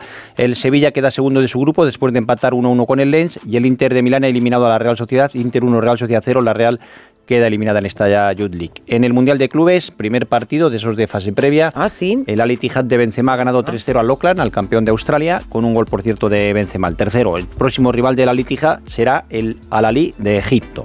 La FIFA ha dado a conocer hoy los candidatos a mejor portero de los premios de BES, que son Courtois, Bono y Ederson. Y en categoría femenina está la guardameta del Fútbol Club Barcelona, está Cata Cole. No se han comido la cabeza, ¿eh? Todos los campeones y fuera. entre las tres candidatas está Catacol en categoría femenina. La UEFA, de momento, no ha dicho nada de esa brutal agresión que vimos ayer eh, en Turquía. A un árbitro. El presidente del Ankara Gucu eh, le dio un puñetazo a Umut Meler, que era eh, árbitro del partido que estaba disputando el Ankara Gucu, eh, el árbitro que tiene 37 años y que está hospitalizado con un collarín, con un fuerte golpe en el ojo izquierdo. Una fractura debajo del ojo, Exacto, yo ya he recibido la visita del presidente de Turquía, Erdogan, que ha sí. ido No, ha, ha recibido la visita del ministro de Interior y le ha puesto por teléfono con Erdogan. Y le ha contado a Erdogan que eso, que tenía el ojo ahí. Y una que- fractura. Y que han dicho que va a caer todo el peso de la ley. Ha habido comunicado del Ankara Gucu diciendo que piden disculpas por todo lo que ha pasado. La liga queda Que paralizada. están en la momento. cárcel, están en la cárcel. Hay Los agresores, entre ellos, claro, entre ellos el presidente, Y otras dos personas detenidas que son los que le patearon cuando estaba en el suelo el árbitro. que las patadas fueron tremendas. Y el árbitro ha dicho que se retira, que no quiere saber ya nada más del arbitraje. Y claro. del presidente salieron declaraciones ayer en una agencia diciendo que el árbitro había tomado decisiones equivocadas, que había tenido un comportamiento provocativo, que él pensaba reaccionar verbalmente y escupirle en la cara, pero que luego ya pues... eh, Pues dijo, pues nada, me bajo y le voy a pegar un puñetazo, que como tenía el ojo, ¿eh? Pues eh, se ve todavía, vamos, y hasta que no le baje la hinchazón no le daban el alta. Sí, dicen que sí, lo hemos enseñado en Antena 3 miércoles. Deportes y pff, Fabricio Romano, ya sabes que es el que habla de los que fichajes. todas las noticias. Ha dicho hoy que el Girona ha pedido al Manchester United la cesión de Van de Beek, el jugador holandés que estuvo en el Ajax y que en el Manchester pues no, no ha tenido suerte. El Getafe va a cumplir el partido de sanción que tiene pendiente de- desde el año 2017, jugando a puerta cerrada el 2 de enero contra el Rayo Vallecano. Y de lo que comentabas al principio, que la PGA suspendió oficialmente a John Rand, Esto supone que no va a poder participar en los mejores torneos de Estados Unidos, a excepción de los grandes, donde ya tiene Sí, asegurada la tiene plaza. asegurada la plaza. Ya lo contamos. La decisión no afecta a su ranking para los Juegos Olímpicos y queda por ver qué ocurrirá con la Ryder Cup, que se supone que ahí sí que tendrá invitación. Pero se lo ha notificado pronto porque hasta febrero no debuta Sí. con el IB. Le han dicho, ya que te vayas enterando, ¿eh? que la primera es esta. entonces todavía pues se ha abierto Puede haber fusión. para que haya acuerdos. Claro. sí. A ver, la petición de Remiro, el portero de la Real Sociedad. Pues es que caminando en un sueño está la Real Sociedad y nosotros por dedicarnos a esto, Edu Pidal, ¿verdad? Pues y por sí. tener al otro lado de la radio las orejitas, espero que de mucha gente. Gente buena. Hasta mañana. Que no son horas. Adiós. Always running for the thrill of it, thrill of it. Always pushing up the hill, such